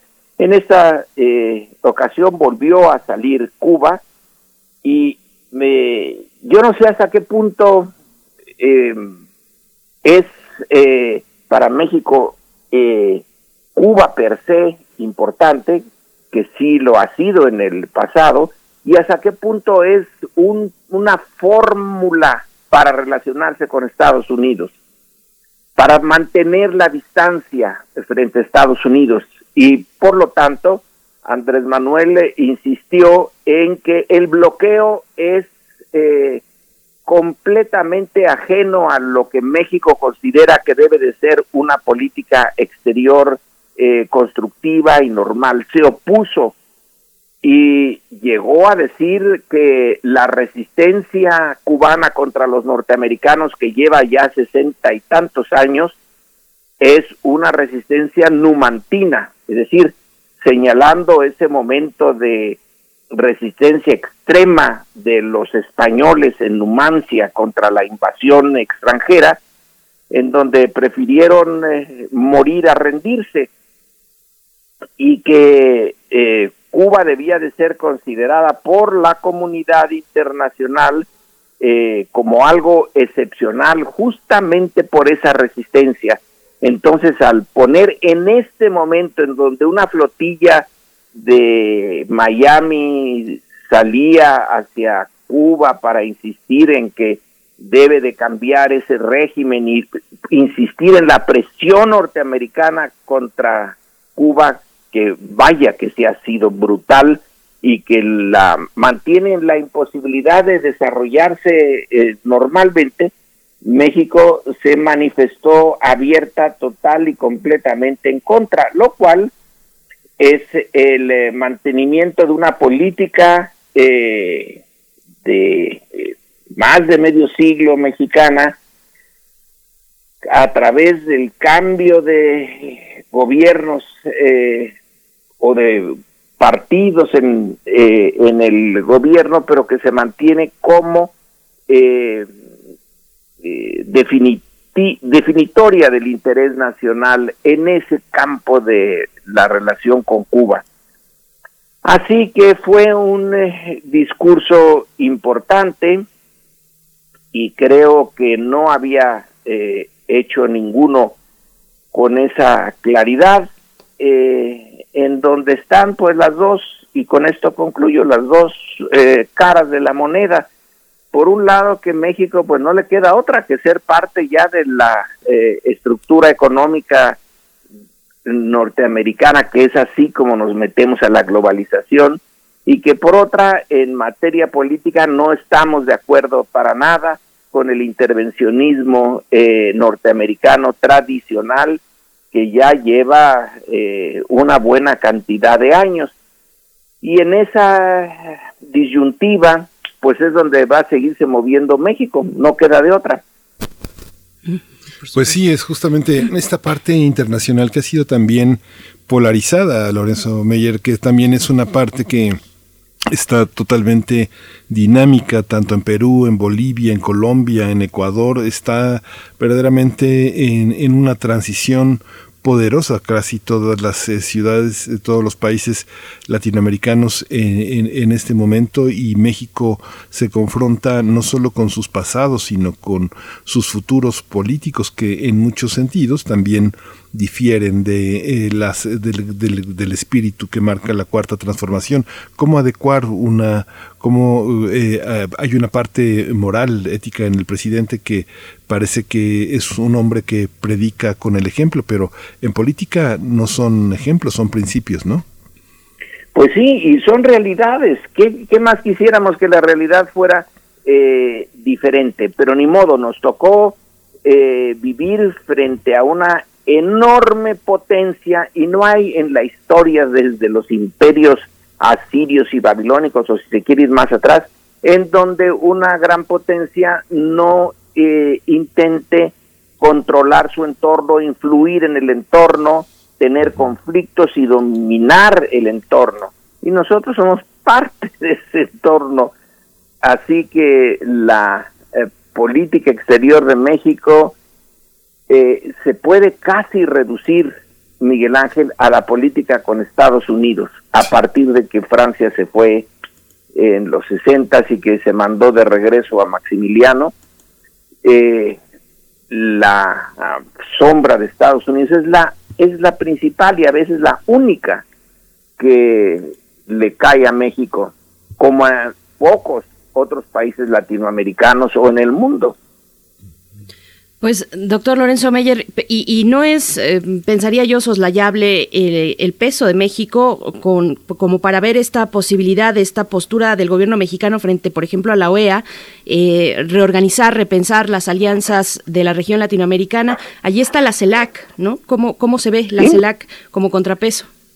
Pero ya el gobierno colombiano salió, pero de inmediato como resorte a decir que está en contra de la posición mexicana. Y ahí vamos a estar eh, entre los gobiernos que se inclinan hacia la izquierda y los que se inclinan hacia la derecha. Yo no veo que Brasil vaya a estar muy entusiasmado con la posición de Andrés Manuel. Eh, y no veo que nos quitemos a la OEA de encima para México lo mejor es eh, ignorar a la OEA, pero eso no quiere decir que la OEA no siga existiendo y metiéndose en donde México quisiera que no se metiera. Y ahí vamos a tener que seguir lidiando con la con la OEA. No nos gusta, eh, pero ahí está. Así es, bueno, pues te agradecemos como siempre, Lorenzo Meyer. Dejamos que sigas contemplando ese verde a tu alrededor, eh, con mucha envidia, pero también con mucho gusto de que te tomes este respiro fuera de la Ciudad de México. Muchas gracias y nos encontramos en 15 luego, Berenice. Hasta, luego, Miguel Ángel. Gracias, Lorenzo Meyer. Bien, pues, pues eh, coméntenos, coméntenos eh, también en redes sociales. Nos gusta saber su opinión. Gracias a los que ya lo han hecho así. Les eh, vamos, vamos a ir con un poco de música. Esto que está a cargo de Simón Grossman, Limón y Sal.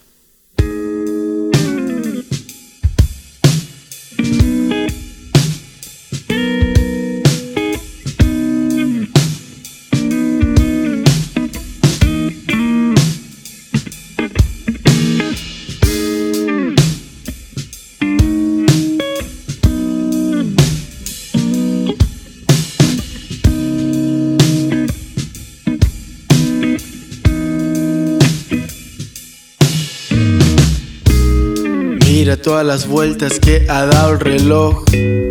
No nos damos cuenta y seguimos los dos aquí parados, borrachos y endeudados, con la noche que tanto nos ha prestado y tú sigues ahí sentada, yo hablando pendejadas, tratando de convencerte que un beso no vale nada y no es mentira, solo es parte de la rutina este juego que siempre termina en la confusión entre una buena conversación y una promesa que se esconde y se disfraza de ilusión.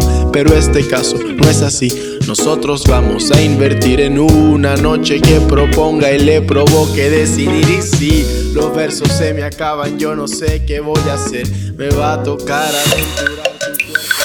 Primer movimiento. Hacemos comunidad.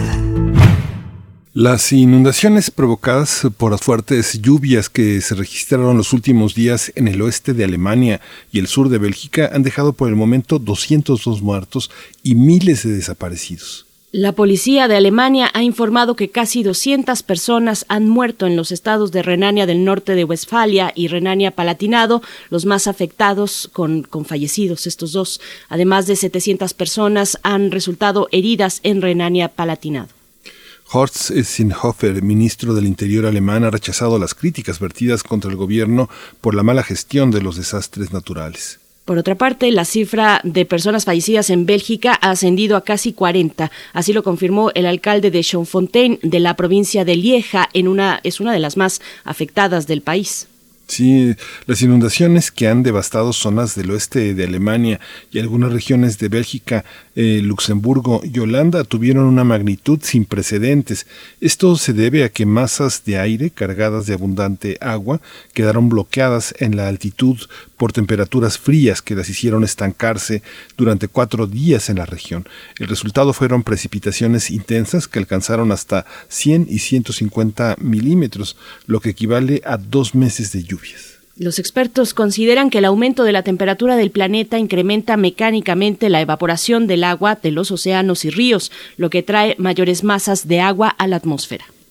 Sí, eh, vamos a conversar sobre estas inundaciones de las últimas semanas que han afectado a Bélgica y Alemania. Y hoy está con nosotros el doctor Jorge Zavala Hidalgo. Él es investigador del Centro de Ciencias de la Atmósfera de la UNAM, es miembro del Sistema Nacional de Investigadores en su nivel 3, ha sido jefe del Servicio Mariográfico Nacional, operado por el Instituto de Geofísica de la UNAM, fue editor en jefe de la revista Atmósfera y coordinador general del Servicio Meteorológico Nacional de la, de la Conagua. Doctor Jorge Zavala Hidalgo, qué gusto, qué gusto tenerlo. Gracias por estar con nosotros para hablar de este tema tan, tan complejo y tan doloroso al mismo tiempo. Sí, ¿qué tal? Buenos días y muchas gracias por, por invitarme. Aquí, con mucho gusto.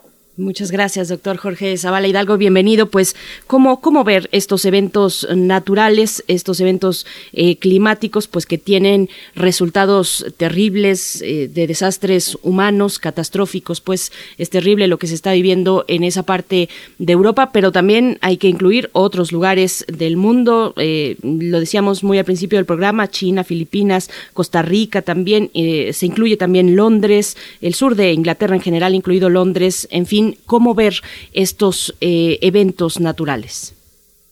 Bueno, son hay varios aspectos que tenemos que tomar en cuenta y, lo, primero y muy importante es que cualquiera de estos eventos tenemos que estudiarlos con mucho cuidado para aprender de ellos eh, y, y esto pueda permitir tomar medidas de previsión para el futuro se aprende de los eventos eh, que ocurren en, en, alguna localidad porque tienden a repetirse en esa misma localidad, ¿no? Y eso lo hemos vivido en México bastante claro y con mayor frecuencia. Eh, pero también se aprende de eventos que ocurren en otros lugares porque los factores que provocan que estos eventos ocurran eh, suelen ser similares en distintos lugares. Entonces, eso es un primer aspecto la importancia de estudiar los eventos extremos, ya sean en este caso hidrometeorológicos, pero también si son, por ejemplo, los sismos, México aprendió muchísimo del sismo de 85, incluso en las legislaciones eh, o las normas de construcción, eh, se reaprendió mucho con la marea de tormenta del huracán Katrina en el año 2005 que inundó Nueva Orleans, también se aprendió mucho mucho del derrame petrolero que hubo en el Golfo, Golfo de México de BP y podemos mencionar así eventos recientes que han dejado eh, pues muchas afectaciones, pérdida de vidas humanas, pero que al ser eh, profundamente eh, estudiados pues han permitido aprender o reaprender y tomar una serie de medidas, ¿no? Tomar aprender muchos muchos aspectos de estos fenómenos y tomar medidas para prevenir eh, en el futuro cuando estos ocurran. Entonces ese es un primer aspecto. Otro aspecto es, hay que caracterizar muy bien el, fenómeno, es decir, eh, sus características, es un evento extremo y qué tan extremo es o qué tan, vamos a decir, poco frecuente o qué tiempo de, retorno tiene, ¿no? Y esto, en el caso de un evento como el de las eh, lluvias que ocurrieron en, Alemania, en Bélgica, eh, en esas regiones, y pues eh, algo muy importante es compararlo respecto a su propia climatología, es decir, cuánto llueve en esas regiones en un año o cuánto llueve en los eventos en que más precipitación tienen en general, es decir, qué tan extremo fue el, evento, y también relativo a lo que ocurre en otras regiones de, del mundo, ¿no? Entonces, eh, por ejemplo, eh, hay datos de Alemania que hablan que hubo precipitaciones entre 150 y 200 milímetros en poco más de 24 horas, casi 48 horas. Eh, sin embargo, bueno, hay que tomar en cuenta que había venido lloviendo en los días anteriores, es decir, el suelo ya estaba saturado, ya no podía absorber eh, parte de la precipitación, los niveles de los ríos ya estaban eh, relativamente altos, y entonces son factores que son importantes de comparar, pero digamos esos 154 milímetros o 200 milímetros eh, se ha mencionado que es la lluvia que puede ocurrir en dos meses en esa región, ¿no? Entonces, eh, pues es una precipitación eh, bastante considerable, pero tampoco parece ser, en términos relativos, algo tan grande. Para esa región y dadas las condiciones en que ocurrió, pues sí fue una situación catastrófica, ¿no? Eh, ese es un segundo aspecto muy importante. Bueno, yo podría mencionar que 200 milímetros nosotros tuvimos en México el año pasado, eh, ¿qué, puedo decir? Este, por ejemplo, entre el 29 de octubre eh, y el, el 26 de octubre y el 5 de noviembre tuvimos mil, no, 1098 milímetros en el escalón en Chiapas o 968 milímetros en Sayula, en, Chiapas, o 940 en Simbac, eh, asociado a los frentes fríos, eh, a los frentes fríos 9, 11, eh, y a la interacción que tuvieron con el ciclón tropical Gama, ¿no? Entonces, eso pues nos da una dimensión de que, bueno, relativo a lo que hemos eh, a lo que tenemos en México es una precipitación menor pero que localmente causó eh, daños muy grandes o por ejemplo el año pasado tuvimos en en este en Nuevo León en el observatorio de Nuevo León más de 500 milímetros en 48 horas asociados al al, eh, al huracán Hanna. O, por ejemplo, tuvimos eh, asociados a, Cristóbal, a, la tormenta tropical Amanda, a las tormentas tropicales Amanda y, Cristóbal que ocurrieron secuencialmente una una detrás de la otra, pues también precipitaciones eh, pues cercanas a, los 800, a los 1000 milímetros en varias localidades del estado de Yucatán. Entonces, eso es importante mencionarlo. Eh, luego otro aspecto es eh, qué ocurrió, por qué mueren más de 100 personas o cerca de 200 personas, si consideramos incluso, bueno, entre personas que fallecieron y los que están desaparecidos. Bueno, pues hay muchos aspectos. Uno se pregunta, ¿fue bueno el pronóstico meteorológico? Y eh, en ellos mismos los alemanes han hecho una revisión eh, de lo que fue ocurriendo día por día o día tras día, este, de cómo se fue, eh, pues vamos a decir, avisando del evento y pues desde tres días antes había alertas de tiempo severo, se hablaba de precipitaciones del orden de las que ocurrieron. Eh, el día anterior se reforzó. Eh, el día en que ocurrieron, eh, principalmente las precipitaciones fueron en la noche, pero por Durante el día también se reforzó la información por parte de, del Servicio Meteorológico de Alemania y hubo varias poblaciones o localidades que fueron evacuadas, que les llegó el aviso, y otros lugares en donde no llegó el aviso o no se identificó que tenía las características de eh, poder ser catastrófico en el sentido de que se desbordarían los ríos y se generarían estas inundaciones y corrientes tanto eh, asociadas al propio río como las calles se vuelven verdaderamente eh, flujos. Entonces hubo una, una, desgraciadamente, una, una mala eh, transmisión de la información y de la toma de decisiones. Entonces, eso también es muy importante tomarlo en cuenta. Es decir, sí se identificó el fenómeno meteorológico, sí se avisó centralmente, pero la información no llegó a, las a todas las comunidades y no se tomaron las medidas en algunos lugares o en algunos casos eh, para eh, evitar que eh, ocurrieran estos fallecimientos. Desde luego, pues la destrucción tan grande, pues ya no se podía evitar.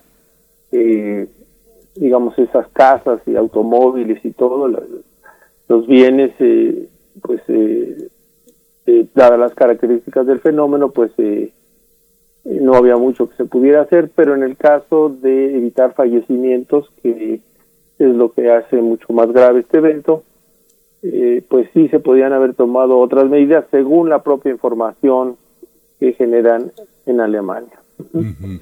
Cultural y socialmente, ¿qué significa esto que está pasando en, eh, en Europa? Eh, la, parte técnica, climatológica, toda esta parte la, entendemos, pero el que en una sociedad del bienestar donde son, más reconocidos los ciudadanos que en otros lugares de, Latinoamérica o de India o de África, este, qué significa tener esa, eh, vivir en esa adversidad. yo me imagino que la capacidad de respuesta de alguien, de, ciudadanos alemanes, muchos de ellos en estas ciudades con un gran porcentaje de personas jubiladas, serenas, con actividades muy planificadas, debe ser tremendo. Este, alguien que tiene una lluvia así en Chiapas o en Tabasco ya sabe que tiene que inflar su balsa, ¿no? En lo que llegan este el fondo el fondo de, de, protección. Pero ¿qué significa culturalmente para el planeta que una región de Europa tan protegida sea les esté pasando esto? La respuesta del gobierno es lenta. Me imagino que los trámites eh, debe de ser mucho más difícil que en México porque la burocracia no está acostumbrada a lidiar con esto. ¿Qué significa, doctor? Bueno, eh, realmente sí tuvieron una respuesta ya que ocurrió el evento masiva de sus sistemas de, ayuda, pero pero sí es, muy interesante la pregunta. Ellos mismos se han, eh, eh, las autoridades alemanas comentaban que la gente, la población, está acostumbrada a ver en la televisión inundaciones en otros lugares del mundo, pero que no interiorizan que puede ocurrir en su propia comunidad. Y eso es muy importante que todos estemos conscientes de los riesgos que ocurren, eh, que existen en cada uno de los lugares en donde nosotros nos encontramos. Y entonces eh, hubo la característica de que este evento pues no había ocurrido uno así en décadas o quizá en, cientos de años, pero yo en uno de los análisis que escuché, pues decían que la propia morfología de la región pues eh, se ha formado por eventos de este tipo, es decir, la erosión no, no, no solo ocurre poco a poco conforme va pasando el tiempo, sino que eh, tiene grandes eh, avances o saltos cuando ocurren estos fenómenos extremos.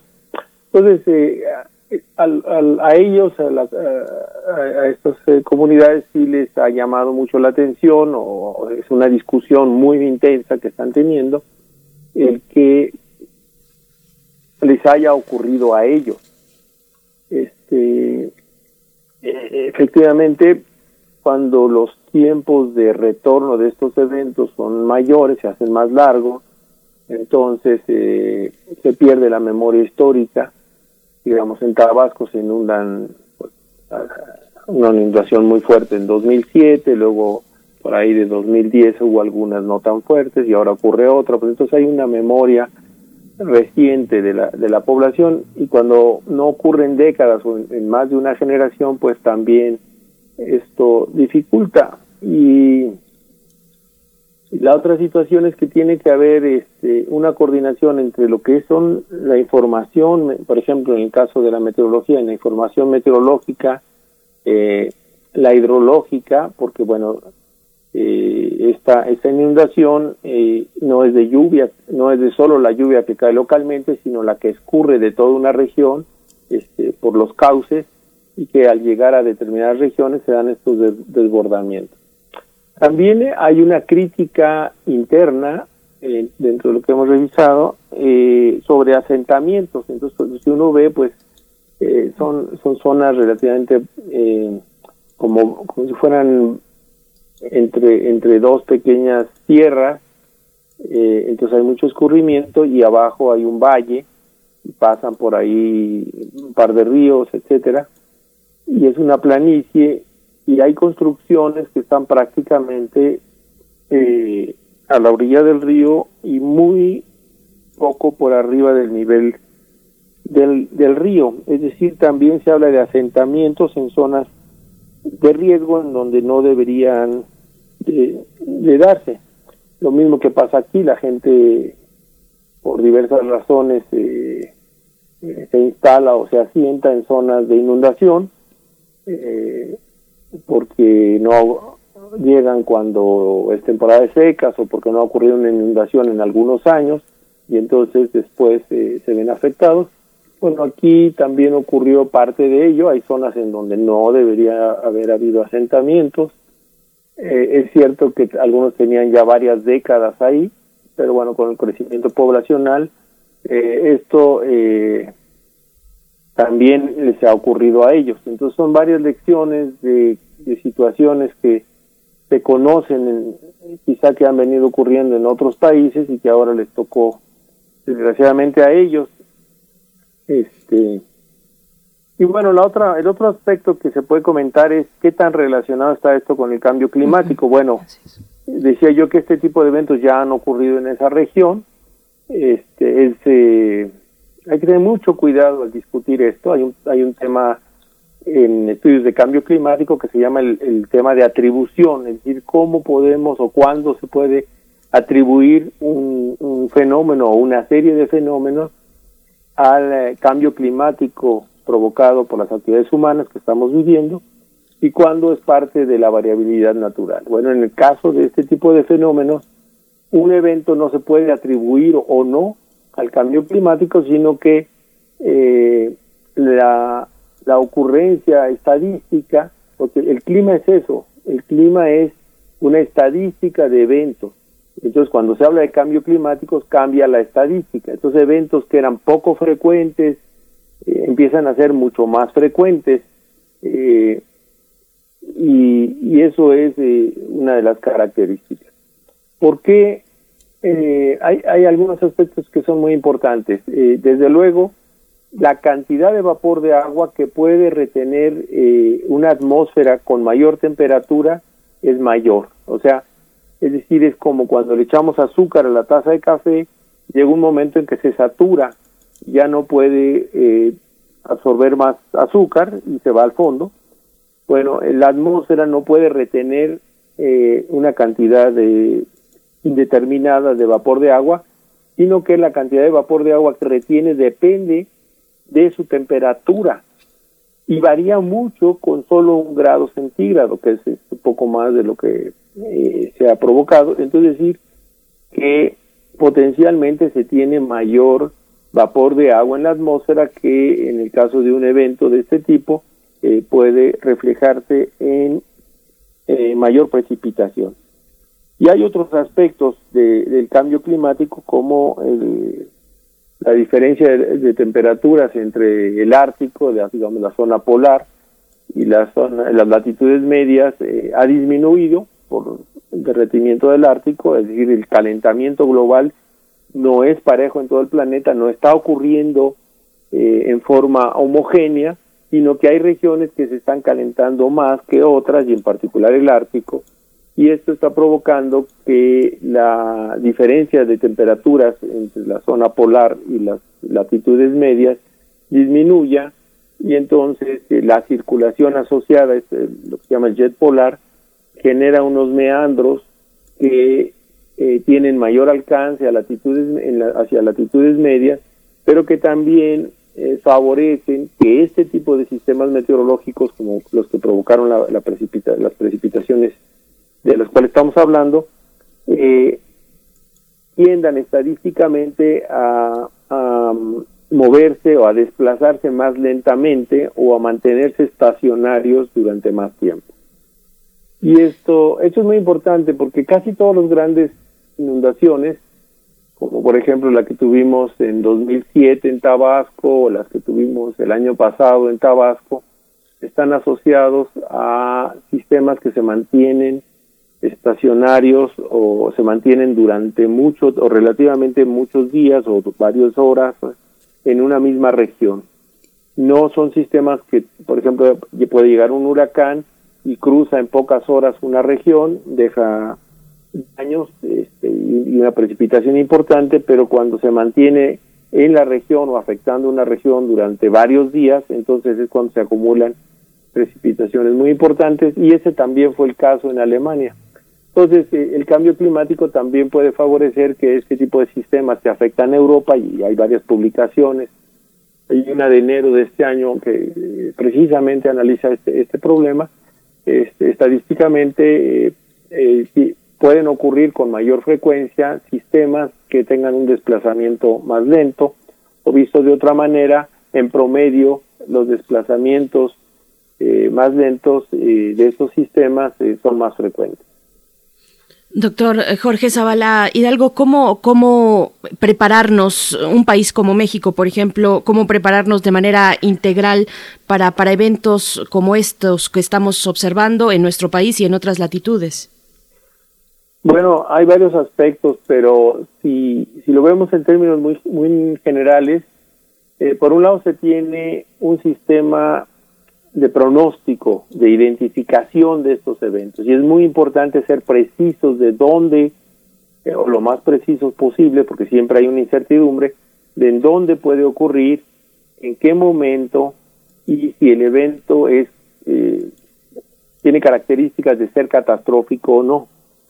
Eh, uno tiene que tener mucho cuidado con eso. En el caso de, este tipo de eventos, eh, la recomendación de la Organización Meteorológica Mundial, que eh, me parece correcta, es que trabajen más de cerca los servicios meteorológicos nacionales y los servicios hidrológicos nacionales. En este caso, en México tenemos que el Servicio Meteorológico Nacional es parte de la Comisión Nacional del Agua, es decir, eh, estructuralmente está esa relación eh, pero falta más eh, trabajo en conjunto, es decir, se tiene que tener, se tienen que tener modelos locales, regionales, en donde se tiene la precipitación, después el escurrimiento, eh, donde se toma en cuenta la humedad del suelo, el tipo de cobertura del suelo, la topografía, etcétera, y esa, esa agua escurre, llega a los cauces y se modela cómo, en qué regiones puede inundar y en qué momento. Ese es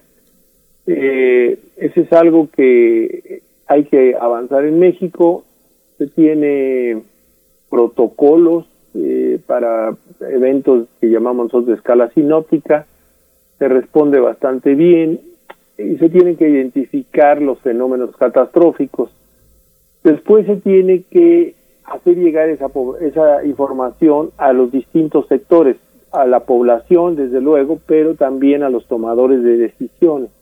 Y México tiene eh, lo que se llama el Sistema Nacional de Protección Civil, que es un sistema muy con mucha experiencia de muchos años, algunas personas eh, tienen ya muchos años de experiencia y tienen su, su escala federal, estatal y municipal, es decir, tiene una escala territorial y la información se tiene que hacer llegar hasta, hasta el municipio y de ahí este, se tiene que tener identificadas las zonas de inundación, las zonas de riesgo, eh, los albergues y los protocolos que se deben de seguir, si, se hay, si hay que evacuar, por dónde evacuar, etcétera. México tiene muchos avances en ese sentido, desde luego siempre hay cuestiones que mejorar, pero bueno, yo le puedo decir que el año pasado tuvimos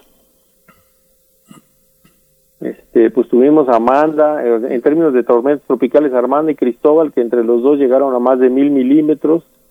Eh, después tuvimos a Hanna, que en Nuevo León en dos días llovieron más de 500 milímetros. Tuvimos a Gama, a Delta, a Eta, a Iota, las, eh, todos esos huracanes, que son una gran cantidad de impactos.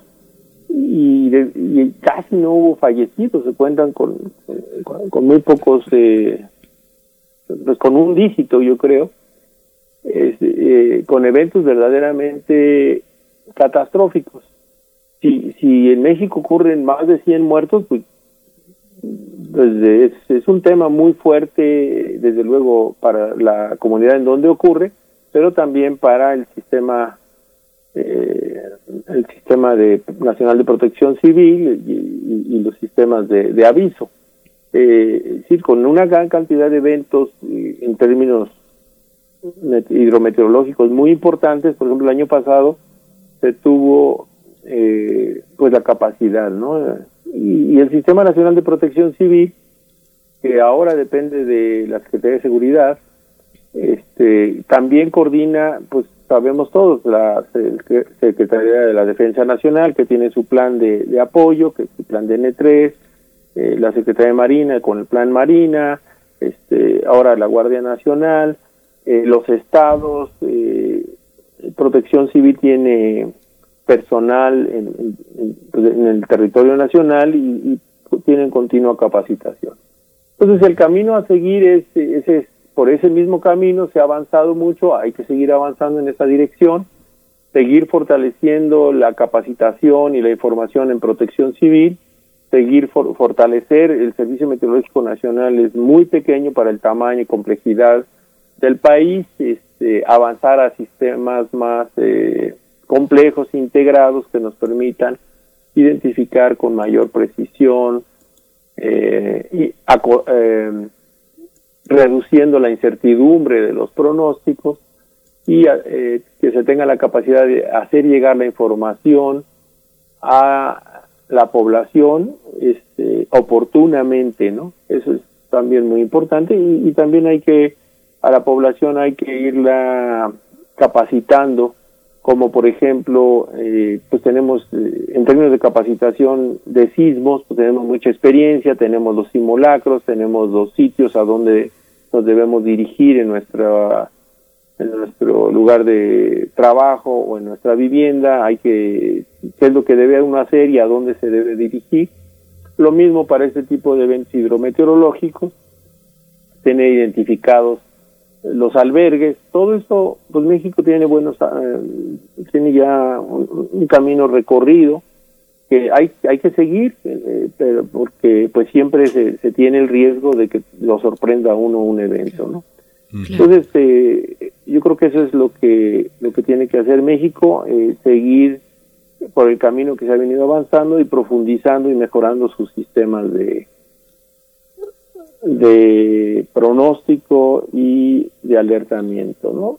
en, el año pasado se hizo mucho esfuerzo, por ejemplo, para hacer llegar información en lenguas indígenas. Este, se estaba haciendo un esfuerzo con, con el Instituto Nacional de Pueblos Indígenas para traducir materiales, para hacerlos llegar a las poblaciones, a las radios eh, comunitarias. Entonces todo eso es un trabajo que, que hay que continuar haciendo y profundizando. Sí, pues muchísimas gracias, doctor Jorge Zavala Hidalgo, por esta, por esta mañana, todas estas precisiones y este recorrido también, no solo por el clima, por los eh, lugares comunes y los aspectos que a veces hacen que la población se confunda y que no observemos en el largo plazo cómo, cómo operan estas, estos fenómenos. Muchas gracias y bueno, pues seguimos en contacto. Muchas gracias, doctor. Muchísimas gracias y muy buenos días. Gracias. Hasta pronto, doctor Jorge Zavala Hidalgo, investigador del Centro de Ciencias de la Atmósfera de la UNAM. Eh, vamos a hacer ya nuestra pausa de, de, la hora, son las nueve de la mañana. Nos despedimos de la radio Nicolaita. Mañana nos volvemos a encontrar a partir de las ocho de la mañana, hora del centro. Vamos al corte y volvemos. Encuentra la música de primer movimiento día a día en el Spotify de Radio UNAM y agréganos a tus favoritos.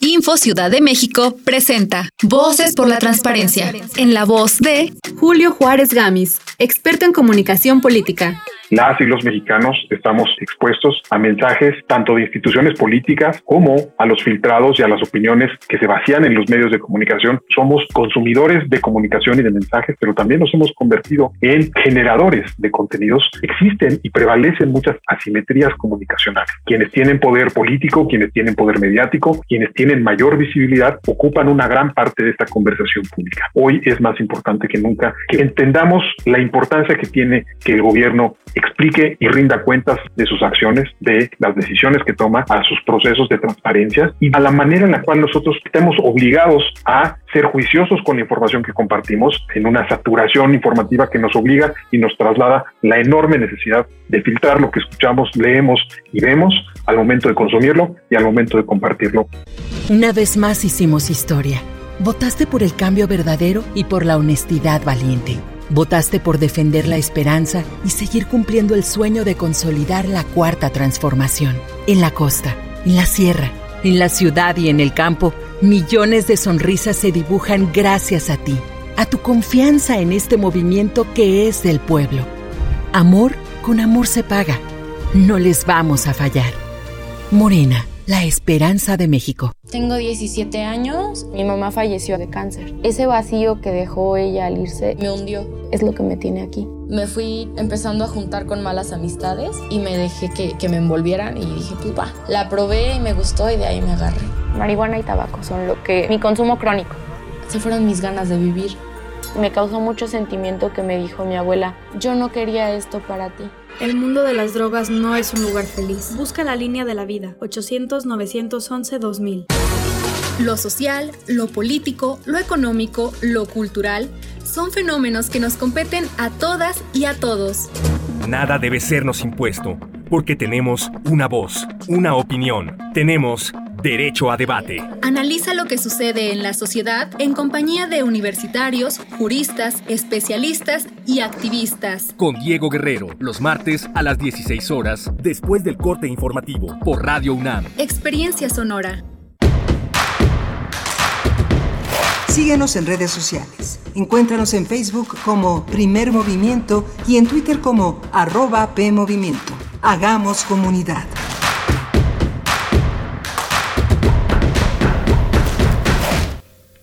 Hola, buenos días. Ya regresamos aquí a esta transmisión. Son las 9.04 de la mañana en este martes 27 de julio. Julio, un mes que se extingue rápidamente en este regreso de vacaciones administrativas y de planeación de recepción y procesos de los nuevos, eh, que los nuevos ingresos a la UNAM. Estamos aquí en primer movimiento, Socorro Montes en los controles técnicos, Violeta Berber en asistencia de producción, Frida Saldívar en la producción ejecutiva y Berenice Camacho. Querida Berenice, buenos días. Buenos días, Miguel Ángel Quemain. Buenos días a nuestra audiencia, a quienes están participando también en redes sociales. Muchas gracias por sus comentarios. Está por acá Refrancito que dice, con gusto escuchando al doctor Federico Navarrete, que lo tuvimos en la primera hora para hablar de, eh, pues, conmemorar y pensar 500 años después, sí, eh, medio siglo, medio eh, después, milenio, perdón, medio milenio después de lo ocurrido en ese, en, en lo que estamos a punto ya de conmemorar en pocos días, en un par de semanas, un poquito más tal vez, la caída de México Tenochtitlan. Pues bueno, Federico Navarrete que ha insistido pues en esta profundidad y en esta imaginación también sobre lo ocurrido en ese momento y sus implicaciones para nosotros. Refrancito dice la reflexión sobre lo mucho que nos ha moldeado el pensamiento, algo ocurrido hace medio milenio, pensar un evento bélico de alcance total y que hoy en día sigue vigente. Gracias, Refrancito. También por aquí Marisol Laza Chavarría con respecto a la conversación que tuvimos con el doctor Malaquías López Cervantes, profesor del Departamento de Salud Pública de la Facultad de Medicina de la UNAM. Eh, nos dice ella, cada entrevista debe tener un tono de opinión, no de, no de verdad. Eh, nos pregunta eh, qué, cuáles son los cargos públicos del médico que acabamos de entrevistar. Bueno, se, se refiere al doctor Malaquías, repito, es profesor del Departamento de Salud Pública de la Facultad de Medicina de la UNAM y también es miembro de la Comisión Universitaria para la Atención de la Emergencia del Coronavirus de la UNAM, junto con otros especialistas que también han estado eh, constantemente en estos micrófonos antes y durante el proceso, bueno, este momento de, de pandemia. Así es que gracias Marisol por tus comentarios. A todos ustedes que están en redes sociales, Rosario Durán Martínez dice, mi pueblito, en mi pueblito hay neblina y nos manda una postal, una fotografía eh, que, sí, ahí se ve pues un, ambiente húmedo por donde estás, querida Rosario, gracias por escribir. Y bueno, Miguel Ángel, una hora interesante todavía por delante. Sí, es muy interesante. Este tono, este tono que, que, que, se reclama de, de, opinión es muy importante conservar porque justamente una de las características de nuestros eh, investigadores, de los universitarios, de los científicos, es no tenerle miedo a la palabra no sé, no se ha pensado, no lo sabemos todavía, estamos en eso. Yo creo que eh, es una diferencia radical. Si ustedes escuchan otras emisoras, otras formas de comunicar, son, eh, son este, eh, justamente afirmaciones contundentes, inamovibles, certezas absolutas, una linealidad en el tiempo, una forma de conservar la, este, una, una forma de, de, de, ¿cómo, ¿cómo, se llama? Esta forma de eh, totalizar, de generalizar, que por fortuna en este espacio, en Radio UNAM, en nuestra programación, no la va a encontrar porque justamente el espacio de la imaginación científica en nuestra universidad es sobre todo el de una incertidumbre creativa, productiva, que está en casi todas las esferas de nuestros espacios. Hay certezas, por supuesto que hay certezas, pero son las certezas que están compartidas en lo, en lo, en lo, en lo más general. ¿no? pero sí, justamente ese, ese reclamo es parte de nuestro compromiso, nuestro esfuerzo y de la ética universitaria. ¿no? Y de la diversidad de voces que atraviesan en este espacio. Vamos a tener por delante en la mesa del día, vamos a estar conversando sobre los Juegos Olímpicos de Tokio que suceden ya en estos momentos en medio de una pandemia eh, eh, y bueno, a cargo de un país como Japón, que algunos dicen solamente Japón pudo haber organizado de esta manera, no, no significa que no haya contagios, se han dado contagios en la Villa Olímpica eh, en Tokio, pero, pero bueno, vamos a estar conversando sobre las dimensiones sociales de este momento eh, que se decide realizar los Juegos Olímpicos de 2020 en este año 2021. Vamos a estar conversando con el doctor Sergio Varela, profesor de tiempo completo de la Facultad de Ciencias Políticas y Sociales de la UNAM, adscrito al Centro de Estudios Antropológicos, y también con la doctora Virginia Leticia Valdivia Caballero. Ella es profesora igualmente de tiempo completo de la Facultad de Ciencias Políticas y Sociales, pero adscrita al Centro de Relaciones Internacionales. Esto para nuestra mesa del día, donde ya nos pregunta Armando Cruz, dice, de libros y Olimpiadas recuerdo uno, La pequeña comunista que no sonreía nunca, de Lola Lafón, sobre Nadia Comaneci, y dice, es una recomendación que en su momento hizo Benito Taibo, así es que bueno, pues si ustedes tienen algunas otras recomendaciones, literatura y Juegos Olímpicos, pues ahí están las redes sociales para compartir. Gracias a Armando Cruz que nos hace esa petición, compartan literatura sobre el tema de las Olimpiadas, y bueno, ahí está eh, para que ustedes puedan compartir en redes sociales, arroba P Movimiento en Twitter, primer Movimiento UNAM en Facebook, Miguel Ángel. Sí, tenemos olimpiadas también eh, que no son tan tan este tan tan tan tan, tan famosas, tan eh, frecuentadas, que son las olimpiadas de matemáticas que han tenido resultados asombrosos. México tiene un lugar muy importante. Eh, Alfredo Ávila ha señalado también nuestras olimpiadas de historia que son también muy importantes y célebres en, en, nuestro, nuestra región, pero bueno, hay estas Olimpiadas que obligan a repensar el sentido que cobra nuestra vida cotidiana, el deporte, el cuerpo, el género y el poder, y sobre todo el dinero en el mundo. Sin duda, sin duda. Y pues bueno, para que esto ocurra, nuestra mesa del día, vamos antes, querido Miguel Ángel, con la mesa, con la poesía necesaria. la poesía necesaria. Vamos con la poesía. Primer movimiento. Hacemos comunidad. Es hora de Poesía Necesaria.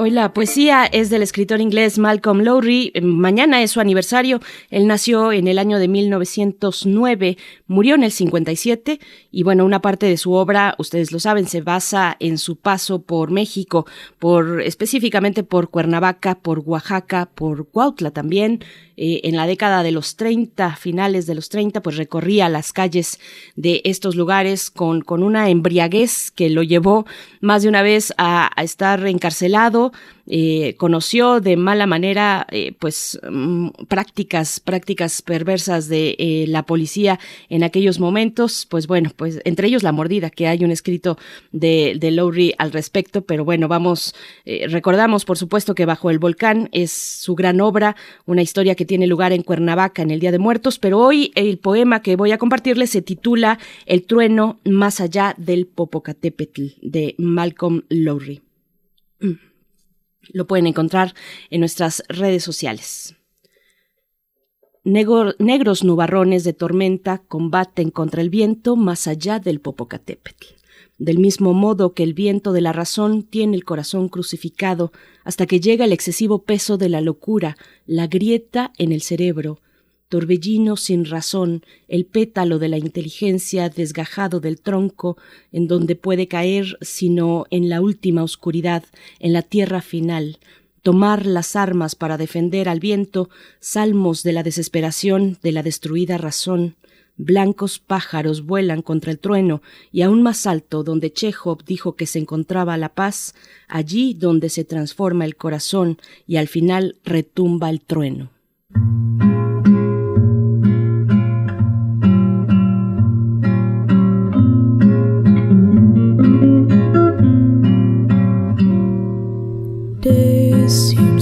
As if they'll never end. Sun takes its heels to taunt you, but after sunlit days, one thing stays the same. Rises the moon.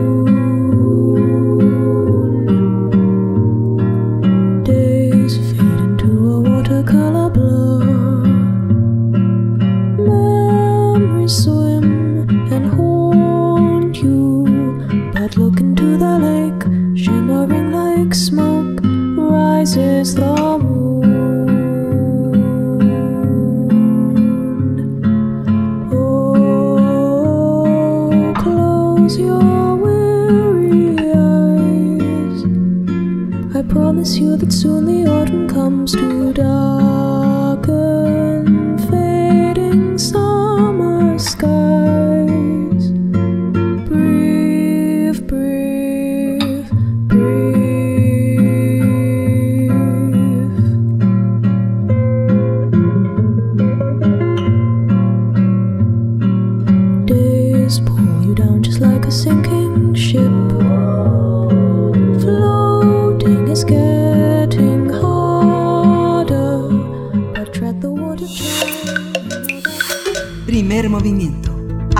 Comunidad.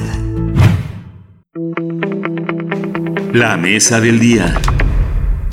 El pasado viernes fueron inaugurados los Juegos Olímpicos de Tokio 2020, que fueron pospuestos el año pasado por la pandemia de COVID-19. No es la primera vez en la historia de la gesta olímpica que se posponen o cancelan las competiciones. La primera vez fue en el año de 1916. La sede era Berlín y fueron cancelados debido a la Primera Guerra Mundial. La segunda fue en 1940 cuando la sede fue Tokio, pero los Juegos fueron suspendidos por la Segunda Guerra Mundial y fueron reanudados hasta 1948 en Londres. Y la tercera fue el año pasado, cuando se decidió aplazar su inauguración un año ante la propagación del SARS-CoV-2. Sin embargo, la situación sigue siendo compleja y preocupante, ya que Japón se encuentra en un estado de emergencia que obligó a las autoridades a imponer medidas eh, restrictivas, por lo que las Olimpiadas de Tokio serán las primeras competencias sin público extranjero en décadas. Además, se prevé que los Juegos Olímpicos de Tokio serán los más costosos de la historia, debido a la pandemia de COVID-19 que también ha afectado a las delegaciones de diversos países, cuyos deportistas han tenido que abandonar las competiciones al dar positivo a la prueba de coronavirus. Para esta edición, el Comité Olímpico Internacional aprobó la inclusión de cinco deportes, karate, surf, escalada deportiva y skateboarding, es decir, en Tokio se competirá en 33 deportes, 50 disciplinas con la participación de cerca de 11.000 atletas que van a disputar 339 medallas doradas. Pues vamos a realizar esta mañana en la mesa del día un análisis sobre la gesta olímpica en Tokio y las medidas implementadas por el gobierno japonés ante el repunte de los contagios de COVID-19. Tenemos dos invitados para esta mañana. Por mi parte presento al doctor Sergio Varela, profesor de tiempo completo de la Facultad de Ciencias Políticas y Sociales de la UNAM, adscrito al Centro de Estudios Antropológicos. Doctor Sergio Varela, gracias por estar aquí, por aceptar esta invitación. Buenos días y bienvenido a Radio UNAM. Hola, ¿qué tal? Muy buenos días. Muchísimas gracias por la invitación. Buenos días a la audiencia. Gracias, doctor. Está también con nosotros la doctora Virginia Leticia Valdivia Caballero y es profesora de tiempo completo de la Facultad de Ciencias Políticas y Sociales en la UNAM. Está adscrita al Centro de Relaciones Internacionales. Doctora Valdivia, mucho gusto. Qué bueno que está con nosotros. Bienvenida a Primer Movimiento. Muchísimas gracias, Miguel Ángel y Berenice, por la invitación a Primer Movimiento. Gracias. es un gusto. Gracias.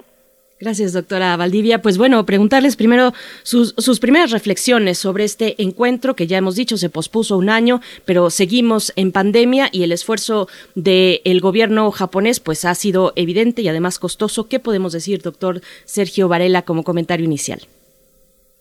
Bueno, que estamos ante un evento efectivamente inédito, ¿no? Ustedes han señalado ya en la síntesis que acaban de realizar de que se, había se han cancelado en otros momentos los Juegos Olímpicos, pero nunca por una razón de este tipo. Las anteriores ocasiones habían sido por conflictos eh, de tipo armado, ¿no? La Primera y la Segunda Guerra Mundial, y en realidad esta es la primera ocasión en la, en la que nos enfrentamos eh, como sociedad global a una circunstancia como una pandemia.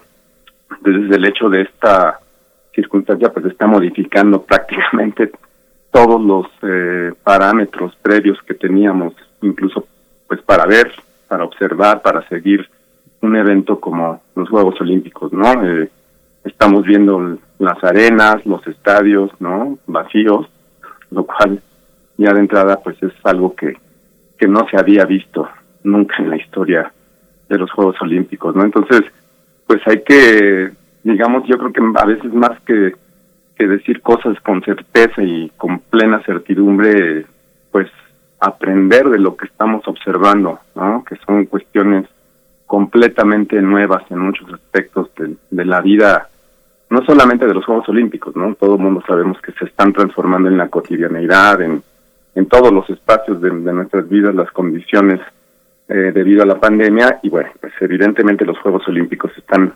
enmarcados en estas condiciones y estamos observando cosas que no habíamos observado definitivamente. Doctora mm, Valdivia, pues sí, estamos observando, entre otras cosas, nuestro propio asombro al ver estos, las transmisiones de estos Juegos Olímpicos. Se ha anunciado que eh, los ganadores, eh, los oros, mm. podrán quitarse la mascarilla durante 30 segundos para ser fotografiados en el podio con, con la medalla, la presea de oro. Y bueno, esto como parte, digamos, de algunas posibilidades, pero muy limitadas todavía que da eh, los organizadores y el mismo gobierno en Japón ¿Qué, decir como primer comentario de, de esta gesta, doctora Valdivia? Sí, efectivamente que estamos viendo bastantes cambios, que es también una incertidumbre en cuanto a las medidas que se están tomando por parte del gobierno japonés. Claro que avalado por el Comité Olímpico Internacional, e incluso también el director general de la OMS también avaló y este, señaló un buen eh, pues que se están haciendo buenas medidas con respecto a los Juegos Olímpicos, salvo que la opinión pública y sobre todo la japonesa pues no está tan a favor de las medidas. Pero efectivamente, por ejemplo, el día de ayer también se permitió algo que no se estaba eh, permitiendo con anterioridad, que los jugadores que resultaban positivos de COVID-19 pues no estuvieran presentes en las competencias.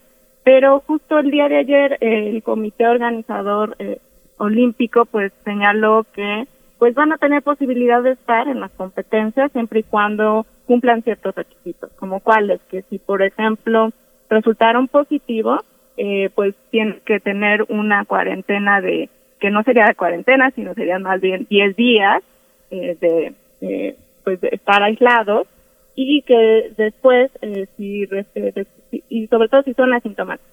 Ahora, si representan síntomas, eh, después de seis días se les va a realizar una prueba y si la prueba resulta negativa, eh, después se les va a volver a hacer otra prueba 24 horas después y entonces van a poder participar. Entonces, efectivamente estamos viendo muchísimos cambios. También la cuestión de los espectadores. En un primer momento se decía, sí, van a estar presentes los, en los sitios y en los estadios hasta la capacidad del 50%, más o menos unos 10.000 espectadores, pero pues la realidad es que pues hemos visto los Juegos Olímpicos sin eh, espectadores, salvo en Miyagi, que sí se permitió eh, en un partido de fútbol que estuvieran presentes eh, espectadores japoneses, y en Ibaraki que se permitió a los alumnos de las escuelas locales que también pudieran presentar, presenciar perdón, partidos de fútbol.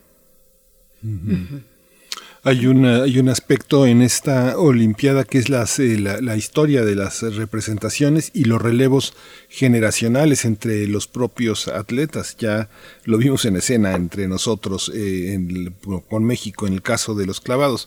Pero ¿Cómo, ¿Cómo se observa en términos de, de, esta historia de representaciones en medio de la, del contagio de la enfermedad, el que el cuerpo esté eh, jugando el papel que juega en, en, nuestra sociedad contemporánea?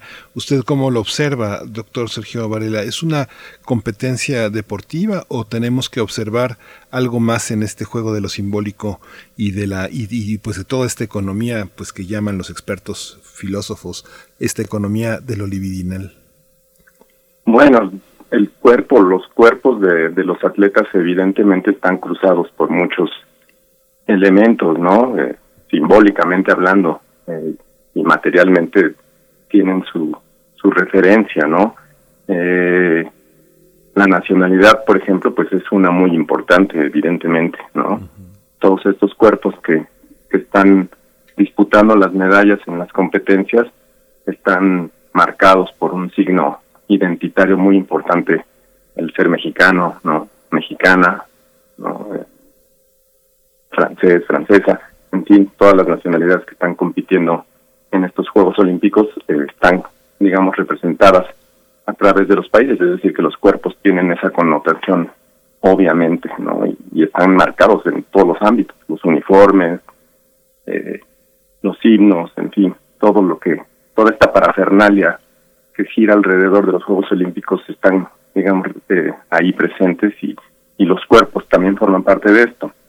Pero también, bueno, pues hay otros elementos muy claros, ¿no? Que, de hecho que se han vuelto muy visibles, no solamente ya para la academia, sino para el público en general, como es el género, digamos. Todo el mundo lo vivía y lo veía, ¿no? Cuerpos diferenciados genéricamente, pero ahora ya el lenguaje, digamos, de alguna otra manera que surge, en, a lo mejor en algún momento dado en espacios más académicos, se ha proyectado al ámbito social y ahora es un debate muy fuerte, por ejemplo, el tema del género, ¿no? Y, y ahí hay cuestiones que están surgiendo como el de los atletas y las atletas transgénero, ¿no? Si deben o no deben de participar en los Juegos Olímpicos personas que previamente estaban identificadas con un género diferente al que en la actualidad tienen, ¿no? Entonces ahí hay un elemento también identitario que cruza los, los cuerpos y que, pues, si bien tiene una referencia eh, material, biológica, pues está eh, planteándonos también debates eh, de tipo simbólico, ¿no? Eh, y bueno, pues generacionalmente también los cuerpos están obviamente eh, marcados, ¿no?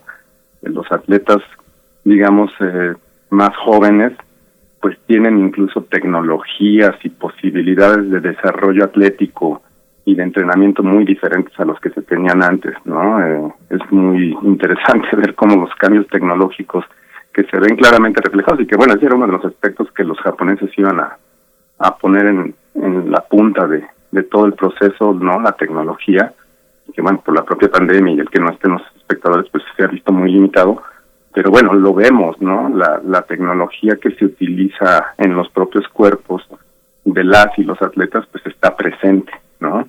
Pero hay muchas cosas, o sea, me han surgido muchas cuestiones ahora que veía lo que también, y relacionándolo un poco con el tema de lo del género, el tema, por ejemplo, de la vestimenta que se utiliza, ¿no? Las atletas o las gimnastas alemanas que, y las de voleibol de playa que se están negando a utilizar el viejo esquema de vestimenta, ¿no? De uniformes que sexualizan al cuerpo femenino, ¿no? Y esta oposición que existe, bueno, pues se ve muy claramente ya en estos Juegos Olímpicos debido, pues, precisamente a los cambios generacionales y de percepción que se tienen del género, entre otras cosas. Entonces estamos viendo cambios en muchos aspectos y en muchos sentidos respecto al cuerpo y a la representación tanto material como simbólica que estos tienen en, las disputas eh, olímpicas, ¿no?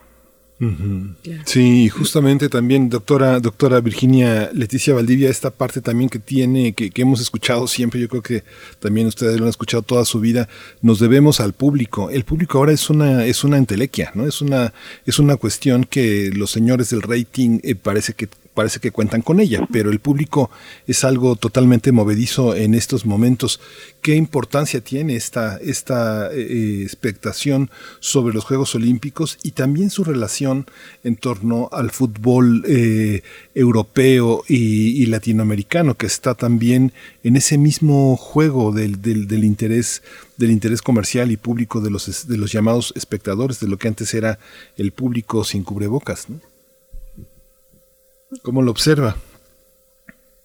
Pues sí, efectivamente, el, los patrocinios representan para el Comité Olímpico Internacional pues más del 70% de las ganancias.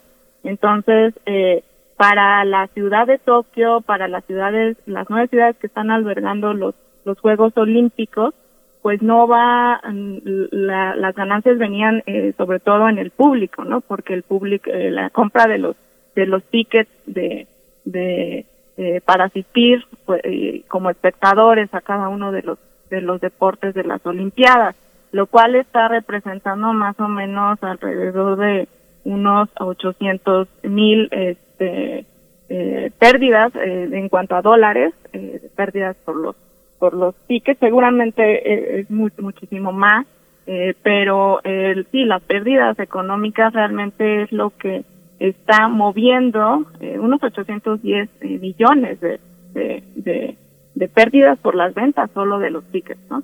Y este y pues eh, van a ser, sin embargo, los Juegos Olímpicos más caros, este, aunque los cálculos eran más o menos unos 12 millones de dólares em, por albergar los Juegos Olímpicos en Tokio que era un poquito este menor a lo que costaron los Juegos Olímpicos en Londres, pero este estimaciones de algunos expertos, sobre todo este un eh, un analista eh, americano que se dedica a los estudios de, Japón, Jeff Kingston, él más bien señalaba que iban a ser alrededor de 28 mil millones de dólares lo que iba a costar el albergar los Juegos Olímpicos. Y además el posponerlos un año más eh, pues, perdón, el posponerlos un año, pues significó pues también un mayor gasto para mantener pues las instalaciones, hubo bastante inversión en cuanto a la infraestructura, el hecho de que el sector del turismo y del consumo pues no puedan tener ese empuje que tenían durante algún evento eh, deportivo, pues también está está sin duda pues pegando eh, de manera económica, pero también eh, hay que señalar que pues hay eh, por parte de la sociedad japonesa pues hay un descontento eh, por estos este eh, Juegos Olímpicos. Se escuchaban incluso gritos desde la ceremonia en el Estadio Olímpico de Tokio fuera de la ceremonia de, inauguración gritos de, de, protesta de que no querían los Juegos Olímpicos no y incluso este se, se alcanzaban a escuchar dentro dentro del Estadio Olímpico eh, son unos juegos que sin duda van a eh, van a marcar pues la historia por la, la forma en cómo se están organizando. Y no solo en la forma tecnológica sino también incluso se prevé que sean como los Juegos Olímpicos más ecológicos porque recordaremos que pues se construyeron eh, estas camas con material eh, reciclable y también para los para los jugadores, pero también las medallas olímpicas que que se em, elaboraron pues con los residuos de los de los celulares. Entonces, pues estamos viendo también algunas otras eh, pues hasta cierto punto ventajas, pero está sobrepesando más el eh, aspecto económico más que el sanitario, porque justamente hoy eh, Tokio alcanzó su máximo de contagios, más de 2.800 contagios, el máximo que había presentado, ¿no? Entonces, pues sí es, es, es penoso, ¿no? Que, que se esté priorizando la parte económica. Eh, doctor Sergio Varela, ¿qué decir respecto a precisamente este tema, la dimensión política, económica y sanitaria de estos Juegos Olímpicos? Y tal vez le pediría también regresar un poco a la cuestión de la tecnología, que ha tenido un, pues un, eh, una aparición central la tecnología en estos Juegos, por un lado, pero por otro también, pues vemos restricciones importantes sobre el uso de sustancias. Ahí están las amonestaciones a Rusia, por ejemplo, por, por, por, pues por lo que ya sabemos, por la historia reciente sobre uso de sustancias promovidas desde el mismo, desde el gobierno eh, ruso.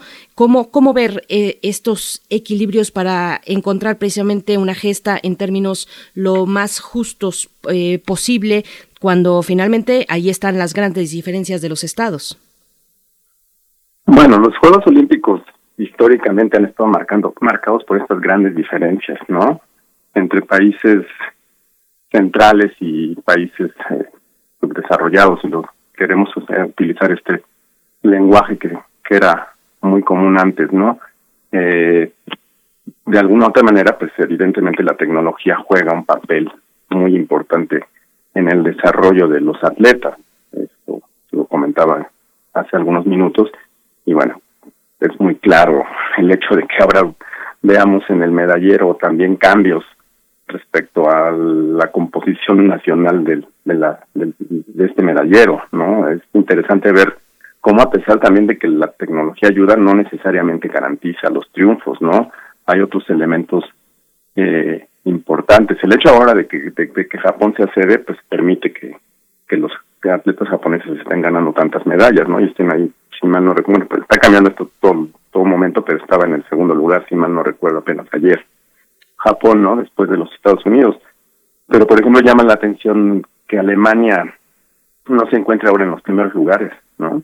A mí me llama mucho la atención el, ese elemento, ¿no? Y, y está en un lugar todavía muy lejano. Seguramente puede ser que se recupere, pero digamos, Alemania es un país tecnológicamente muy, muy desarrollado, pero pues llama la atención que en estos Juegos Olímpicos esté tan atrás en el medallero y y otras potencias que también tienen un desarrollo tecnológico muy fuerte como Corea del Sur, pues estén ahora compitiendo en los primeros lugares del, del medallero, ¿no? Es decir, si hay alguna relación o alguna correlación entre el desarrollo tecnológico y el desarrollo deportivo, pero no necesariamente va a garantizar el desarrollo tecnológico estar en, en el medallero forzosamente, ¿no? Pero bueno, sí es un elemento muy, muy importante que hay que tomar en cuenta. Pero en otros aspectos la tecnología también se está dejando, digamos, ver. A mí me llama mucho la atención lo que está sucediendo, por ejemplo, con las propias audiencias, ¿no? Eh, que tecnológicamente se está transformando, ya o ya se transformó el mundo respecto a cómo vemos eh, los eventos deportivos. Y llama mucho la atención cómo la televisión en línea, ¿no? La vieja televisión eh, que se transmitía en los aparatos a través de las compañías que que dominaban este mercado, pues están bien afectadas las transmisiones y surgen las nuevas formas de, de observar y de seguir eventos como los Juegos Olímpicos a través del streaming, ¿no? Que permite nuevas formas de, de ver y de observar, de crear y de ver y observar contenidos, ¿no? Eh, yo estaba leyendo la transformación que está existiendo en el comportamiento, principalmente en Estados Unidos, que es de pronto en donde más información surge, respecto al seguimiento de los Juegos Olímpicos. Eh, la televisión, la NBC tuvo una bajada tremenda en la audiencia en la televisión tradicional, pero están esperando que la transmisión en el streaming les compense esa pérdida. Eso quiere decir, y un poco lo que también señalábamos, un cambio generacional muy fuerte respecto al seguimiento eh, mediático de eventos como los Juegos Olímpicos, ¿no?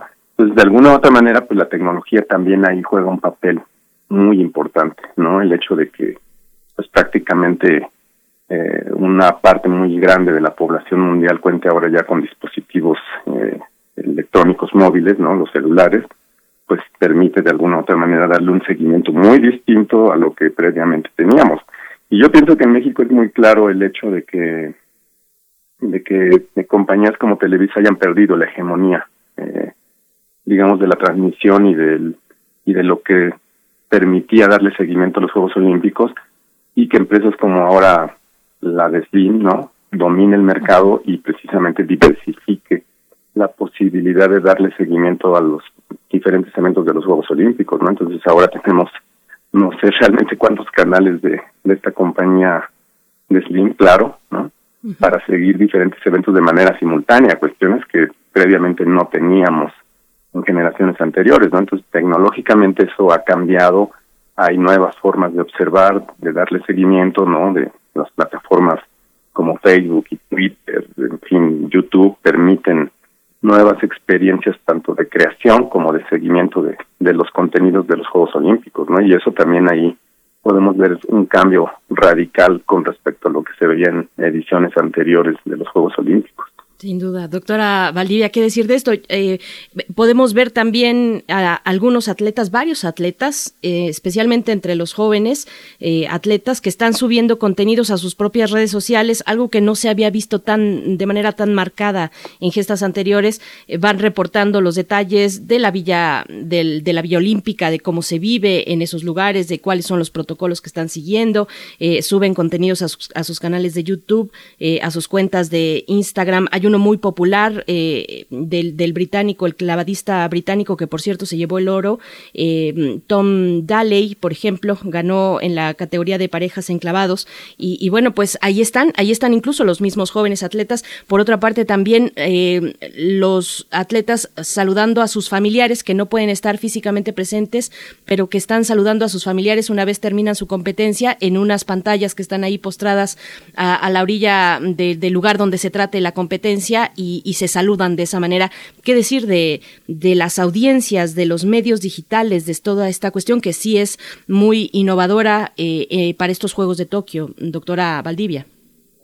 Sí, efectivamente se, se hablaba ya de algunos este, elementos tecnológicos que iban a estar presentes en las villas olímpicas, pero pues también para la transmisión y para poder observar a los a los jugadores se hablaba de una eh, aplicación por la cual iban a poder estar observando en 3D cómo iban, cómo se iban moviendo cada uno de los de los deportistas, eh, pero más allá también de, de la observación de los juegos, que también es un el elemento de la tecnología está ayudando eh, sin duda también para para evitar la propagación del COVID en, en, en, la, en la villa eh, olímpica y entre los, los jugadores que, que pues eh, ya ha habido casos, varios casos de, contagio, incluso después de, de las competencias. Y, y había una aplicación, por ejemplo, de rastreo, eh, que es básica y que tienen que tener todos los, este, los, este, los jugadores, es una aplicación que se llama Cocoa, eh, para que, pues, eh, porque los jugadores nada más pueden ir al evento deportivo y regresarse, ¿no? No pueden tampoco utilizar transporte público, a menos que el lugar en donde se vaya a realizar el evento pues eh, sea inaccesible el transporte que está destinado para los Juegos Olímpicos porque hay un transporte designado que este pues ah, eh, em, eh, y entonces pues si no si si no este tienen que utilizar ese, ese transporte por ejemplo no antes de llegar a los Juegos Olímpicos también tuvieron que descargar una aplicación en donde señalaban pues cuál iba a ser el número de vuelo que iban a tomar este eh, que también habían eh, tenían una prueba negativa de, de COVID-19 y también está sirviendo para el monitoreo también de,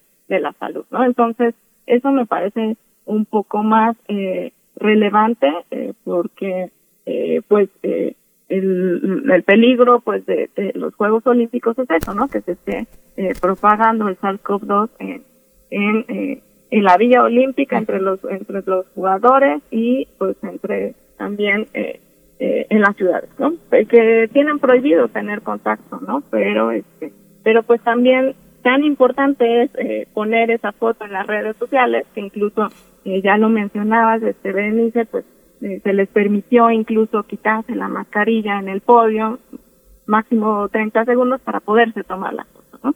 Sí,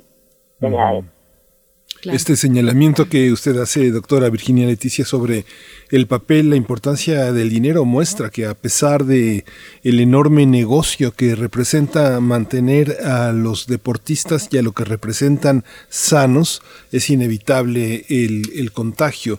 ¿Usted cree que estos eh, Juegos de Tokio eh, modifiquen la percepción de los espectadores sobre la, el carácter a veces inabarcable y contingente? Eh, del, del manejo del propio virus? ¿Cree que sea una lección importante como la lección de usar el cubrebocas en todos, este, en todos los lugares, tener medidas de sanidad y sana distancia como ejemplo por parte de artistas, políticos? ¿Sea importante este, estas Olimpiadas para mantener una, una política de cuidado? Pues yo creo que sí puede ser un ejemplo, sobre todo para las generaciones más jóvenes, incluso, eh, como mencionaba, eh, eh, han sido quienes han podido ser espectadores de algunos juegos deportivos y pues sí podría ser un ejemplo, aunque bueno, si nos vamos más allá y, y, este, y pensamos pues en las propias sociedades asiáticas que están acostumbradas, porque ya han tenido brotes de, de enfermedades como el SARS o como el MERS, y están acostumbradas al uso de la mascarilla. Entonces es algo ahí normalizado y es algo común. Entonces, eh, por ese lado a lo mejor no podría ser un modelo a lo mejor a, a seguir, pero mm, la verdad eh, dudo un poco que la, la realidad es que más del 80% de los japoneses no quería los Juegos Olímpicos por eh, por lo que simboliza, por eh, esta contingencia sanitaria pues que desde la perspectiva también japonesa, pues no ha sido tan bien manejada por el gobierno japonés. Eh, por posponer eh, los Juegos Olímpicos, por no posponer los Juegos Olímpicos, eh, aunque ya se estaba propagando desde el 2020 la, la, la pandemia en Japón, pues el gobierno japonés decidió y se empezó a propagar en, en enero y decidió posponer los Juegos Olímpicos hasta marzo, o sea, tres meses después de que ya Japón pues ya enfrentaba pues la pandemia en su territorio y ya era una incertidumbre real si se podía realizar los Juegos Olímpicos. Entonces, eh, yo creo que esa percepción no va a cambiar mucho eh, porque seguimos viendo manifestantes en contra de estos Juegos Olímpicos y podrá servir a lo mejor como un ejemplo para los sobre todo para las generaciones más jóvenes, pero pues recordemos que hay un uso generalizado y normalizado de la de la mascarilla en las sociedades asiáticas, particularmente en, Japón. Doctor eh, Sergio Varela, hay una hay un aspecto que también es interesante, lo, lo, deportivo, lo olímpico, con todo y que las medallas son en su mayoría individuales, hay, claro, hay por equipos, pero esto a lo que nos ha sometido también el contagio es no, no, no hacer reuniones de más de un número específico de personas que tiene sus variaciones en cada país, pero recuerda las medidas de vigilancia y castigo de algunos otros momentos en la historia del siglo XX y, parte también del siglo XXI, esta manera de reunirse que tienen los deportistas para entrenar, que tienen los teatreros para montar una obra, los coreógrafos, los bailarines, los artistas en general, eh, eh, ¿qué, qué tanto el deporte y esta, esta afecta a otros territorios, un grupo de comuneros que se reúne para protestar, para ponerse de acuerdo, para planear, agricultores para discutir sobre sus semillas. ¿Estos Juegos Olímpicos marcan algo, sirven para algo en ese sentido sobre el carácter de la reunión, del entrenamiento, de la individualidad y del grupo? Digamos que de alguna manera sí, pero tenemos yo creo que ponderar y contrastar eh, ciertas cuestiones. A mí, digamos, yo he seguido en algunos momentos recientes algunos deportes y, y si vemos, por ejemplo, en países como Estados Unidos, el, el deporte, cómo se está desarrollando, el deporte eh, profesional, el béisbol, el básquetbol, vi las finales, la, las últimas partes de, la temporada que acaba recientemente de terminar y bueno, pues contrasta muchísimo lo que se ve ahí con lo, lo que se vio ahí con respecto a lo que está sucediendo en los Juegos Olímpicos y en general en muchos aspectos de la vida planetaria, ¿no? El hecho de ver arenas completamente llenas de espectadores, ¿no? Estaban abarrotados los, las arenas de, de los partidos de, de las finales de la, de la Liga Estadounidense de Básquetbol y eso pues, llama mucho la atención, ¿no? Este, uno tendrá que preguntarse por qué está pasando lo que pasa en algunas sociedades como la estadounidense, ¿no? Que si bien es cierto han avanzado muchísimo en el terreno de la vacunación, como en muchos países, eh, digamos, eh, europeos y, en algunas otras regiones del mundo, ¿no? América Latina tal vez por ahí un poco, aún no deja, independientemente de eso, no deja de, llamar mucho la atención, ¿no? tenemos esos mensajes tan contrastantes, ¿no? Ver un estadio completamente lleno con gente sin cubrebocas, ya como si estuviésemos en el año 2019, y por el otro lado un debate tan fuerte en Japón respecto a la asistencia o no de público a los estadios, ¿no? Y, incluso pues todas estas medidas internas de reunión entre los propios equipos, ¿no? El hecho de que si es posible el contagio bajo esa lógica o no. Eh, pienso que aún todavía estamos lejos de saber qué es lo que va a suceder en, en el futuro próximo respecto a la pandemia y qué, elementos tenemos. Pero, digamos, también leía yo un artículo eh, interesante respecto al hecho de que, y no, y no quiero más que reproducir un poco lo que dice, es decir, este artículo, no necesariamente lo suscribo plenamente porque no soy experto yo evidentemente en cuestiones de salud, pero este artículo llamaba mucho la atención porque decía que, que todos estos protocolos de limpieza, eh, vi el video del primer eh, medallista que recibió la medalla y tuvo que sanitizar la medalla, ¿no? Y, esto que está haciendo el protocolo eh, de limpieza de objetos. Y este artículo decía que, bueno, pues dada las, la información que se tiene, el contagio se da básicamente a través del, de los aerosoles que, que emitimos al respirar, ¿no? Con la respiración. Entonces, que si bien es cierto que hay que estar manteniendo la limpieza de objetos, pues no es central el elemento de las superficies y todo esto. Entonces dicen, bueno, ¿qué tanto ese mensaje que están mandando desde Japón, desde Tokio, eh, tiene que que seguir o no. Es más importante el cubrebocas y la sana distancia o no. Eh, la propia pandemia ha evolucionado y nuestras concepciones sobre la misma han cambiado en los últimos meses, ¿no? entonces de pronto estos mensajes que parecen relativamente, podríamos decirlo así, anacrónicos, el de la, limpieza incluso un poco obsesiva de objetos, pues parece para muchos ya no ser consecuente con lo que sabemos ya sobre del, virus. Entonces, ¿Qué tanto esto va a transformarse a lo largo de las próximas semanas y meses? Pues es una pregunta que no tenemos. El hecho es de que sí está afectando seguramente a las cuestiones evidentemente de entrenamiento y de aspectos técnicos del desarrollo de los propios deportistas, ¿no?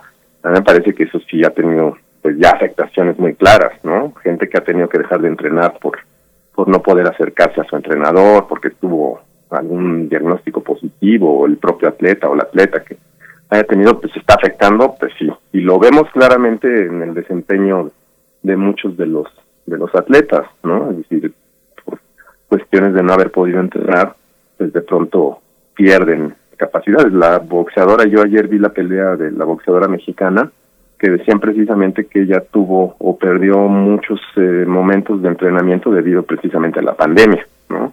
Entonces el ritmo que traía respecto a las posibilidades de, de meterse eventualmente al medallero, pues se vieron fuertemente limitadas por las condiciones eh, de, de distancia social y de no poder viajar a donde podría haber viajado para competir y mantener un ritmo eh, más o menos alto, ¿no? Entonces eso pues se está viendo de alguna otra manera ya en los Juegos Olímpicos, ¿no? Seguramente muchísimos atletas, muchísimas atletas y competidoras pues no están teniendo el nivel que eventualmente pudieran haber tenido si no hubiera existido la pandemia, ¿no? Porque pues nos está limitando en la movilidad, en las competencias, en el desarrollo físico atlético de todos estos competidores y competidoras, ¿no? Entonces sí se está bien afectada de alguna u otra manera, pienso yo, la competencia en estricto sentido en términos eh, atléticos, ¿no? Y de desarrollo eh, de capacidades plenas de los de los competidores y las competidoras en los Juegos Olímpicos. Por supuesto. Estamos conversando con el doctor Sergio Varela y también la doctora Virginia Leticia Valdivia, ambos eh, profesores de la Facultad de Ciencias Políticas y Sociales de la UNAM, sobre esto que tiene, es un plano de muchas dimensiones, incluso simbólicas, pero por supuesto económicas, sociales, políticas, los Juegos Olímpicos de Tokio 2020 que se llevan a cabo en este 2021 en medio de una pandemia. Nos hacen preguntas por acá en la audiencia, algunas con respecto a aquellos atletas que participan con una bandera distinta, con una nacionalidad distinta a la de su origen. Eh, por ahí veíamos, creo que el día de ayer, a una eh, participante, un atleta de tenis de mesa eh, china, enfrentando al equipo de Taiwán, pero ella mm, representando a Francia, porque su madre de alguna manera eh, pues llegó a, que es entrenadora además eh, de tenis de mesa, llegó a vivir a Francia, se la llevó con ella y, bueno, ahora está representando a ese país. Nos mencionan por acá también el caso de la mexicana que participó bajo una bandera mm. de Países Bajos, en fin, este negocio detrás de o no sé si llamarle negocio como lo ven ustedes, qué apreciación tienen sobre la adopción de atletas de una nacionalidad distinta, a ver si logro acordarme o si ustedes tienen ese dato de un país en particular que pues al que le tuvieron que poner un freno en esta cuestión de adoptar atletas de otros países porque ya era pues eh, mm, internacional digamos su delegación nacional. Pero cómo ven estas cuestiones doctora Valdivia por favor pues yo creo que uno de los lemas y pues siempre de los Juegos Olímpicos pues ha sido hasta cierto punto la inclusión y y ahorita el lema de los Juegos Olímpicos de Tokio pues es eso, ¿no? Es unidos por por la emoción y la inclusión y muchas de las acciones del gobierno japonés y del Comité Olímpico Internacional y del comité organizador pues han sido en ese sentido pues de unión y de inclusión y tan es así que por ejemplo vimos que Naomi Osaka, esta, esta tenista que pues no es tan, tan reconocida en Japón, no por sus habilidades deportivas, sino porque para los japoneses pues no cumple como con el estereotipo este eh, japonés, con el fenotipo japonés. Entonces, este, pero se le incluyó y se, y se, y se, incluso fue ella, ¿no? Quien, quien prendió el, el pebetero, ¿no? Entonces, este, pues, eh, yo creo que, me parece que sí, eh, eh, que pues hay que em, eh, la inclusión está presente. Tenemos por ejemplo también a, a este un, una representación de de, de atletas refugiados.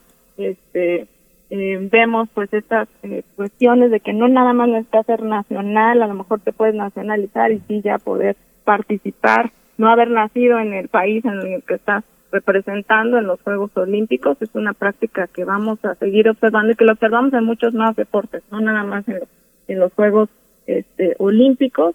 A mí me parece que, pues, hasta cierto punto, eh, pues, eh, eh, está bien si los, si los deportistas pueden seguir y continuar con su carrera deportiva en otros, en otros países, me parece que pues también eh, se puede, ¿no? Incluido también, por ejemplo, están los este, atletas que, que este, participan, por ejemplo, con Taiwán, que pues no es reconocido como tal como un país, pero pues sí es, este, sí está presente, ¿no?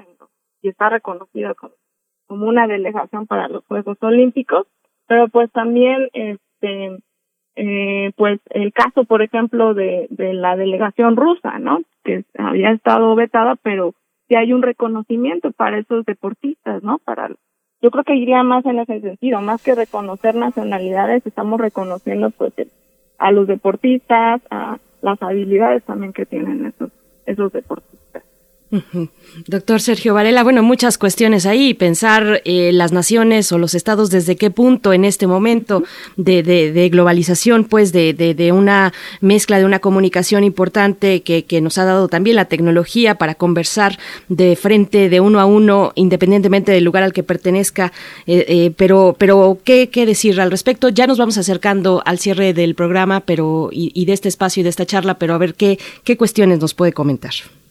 Yo pienso que los deportes dejan ver con claridad muchos elementos de, de la posibilidad de la inclusión, pero también de la posibilidad de la exclusión, ¿no? Históricamente los deportes han, han dejado ver este proceso.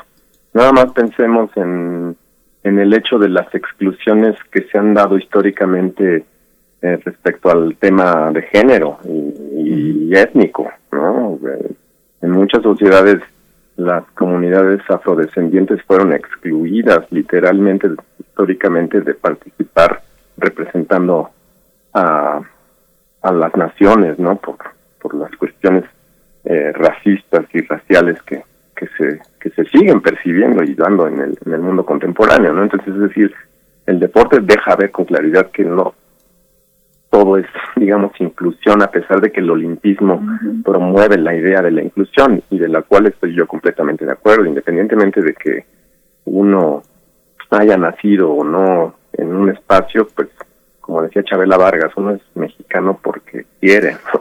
porque le da la gana a uno, eventualmente como a ella, y así probablemente ha pasado, ¿no? O sea, ha habido en otros eventos, no solamente en este, eh, gente que ha decidido representar a otra nación y están en todo su derecho, ¿no? Es un derecho humano básico el, el poder decidir eventualmente, aunque obviamente las naciones no van a aceptar tan fácilmente, ¿no? Que hay procesos pues jurídicos y administrativos que, que impiden de pronto estas estas cuestiones y pues hay elementos políticos ahí detrás efectivamente, ¿no? Pero digamos que a mí me parece muy bien que la gente que pueda y decida representar a otra nación lo haga. Pero pues esa es una parte, insisto, la otra parte pues sí son las grandes eh, fuerzas de, de exclusión que existen ¿no? formalmente también en los deportes, ¿no? Y que y que hay que también tomar en cuenta, porque pues, no todo es tan festivo de pronto así de la, la fiesta de la inclusión y todo esto, cuando en realidad pues los Juegos Olímpicos dejan ver muchas cosas también ahí eh, respecto a la otra parte, la cara negativa de este tipo de procesos, ¿no? Entonces tendríamos tal vez que tener también muy claro ese esa otra faceta, ¿no? No, no, no olvidarla, pues nunca. Sin duda. Gracias. Eh, hola, hola. Hola, hola. Ahí estás, querido Sí, es que estaba cerrado el micrófono. Eh, pues les agradecemos muchísimo. eh, ahora sí que los mexicanos nacemos donde nos da la gana, como decía Chabela Vargas, bien recordado. Doctora Virginia Leticia Valdivia Caballero, profesora de tiempo completo de la Facultad de Ciencias Políticas y Sociales de la UNAM, muchas gracias por, su, No, por sus opiniones esta mañana. No, de qué, muchísimas gracias. Gracias, doctor Sergio Varela, profesor también de tiempo completo de nuestra Facultad de Ciencias Políticas y Sociales de la UNAM. Nos encontramos eh, muy pronto. Gracias por sus reflexiones. Muchísimas gracias por la invitación, un placer estar acompañando a Virginia en este en esta mesa. Gracias. Muchas gracias a ambos. Hasta pronto. Pues bueno, con esto estamos ya acercándonos al cierre, a la despedida de esta emisión de martes 27 de julio. Son las 9 con 58 minutos. Gracias a todos por sus comentarios. Juan Jaso López por acá, Alejandro Ortiz, Oscar Uzumaki, está por acá también Rosario Durán, que ya la habíamos saludado, Mario Navarrete Real, eh, Refrancito. Gracias a todos ustedes. Miguel Ángel G. Mirán, Charlie HDS, eh, Mayra Elizondo también, querida Mayra, saludos. En fin, a todos ustedes. Daniel Manzano nos dice que recibamos por favor un saludo y un abrazo virtual. Bienvenidos a todo el equipo de primer movimiento después de las vacaciones. Se les extraña, la vida no es igual sin ustedes. Con ese gran mensaje que nos llena el corazón. Muchas gracias Daniel Manzano por publicar en redes sociales y a todos ustedes también por sus publicaciones y su escucha. Mañana nos volvemos, nos, vol- nos volvemos a encontrar al filo de las 7 de la mañana. Nos despedimos con música, Miguel Ángel. Vamos a escuchar, eh, vamos, vamos a ir con, con música. La música que vamos a escuchar es de Minitori, Destino a no sé dónde. Nos escuchamos mañana. Esto fue Primer Movimiento. El mundo desde la universidad. con destino a no sé dónde. Em- em- Me- me- me- Emprendo el vuelo con destino a no sé dónde.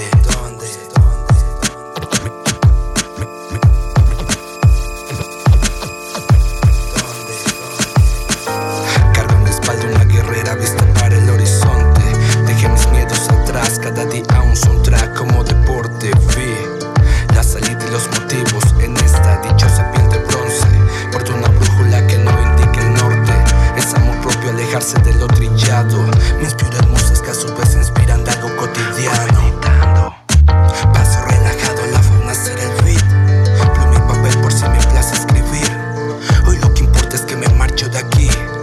No existe causa que me impida seguir. La vida es un viaje, encuentra metas concretas, completas que crean, fomentan tu noción, alimenta, cosecha, espera, persevera y obtendrá recompensa. Radio UNAM presentó Primer Movimiento. El mundo desde la universidad.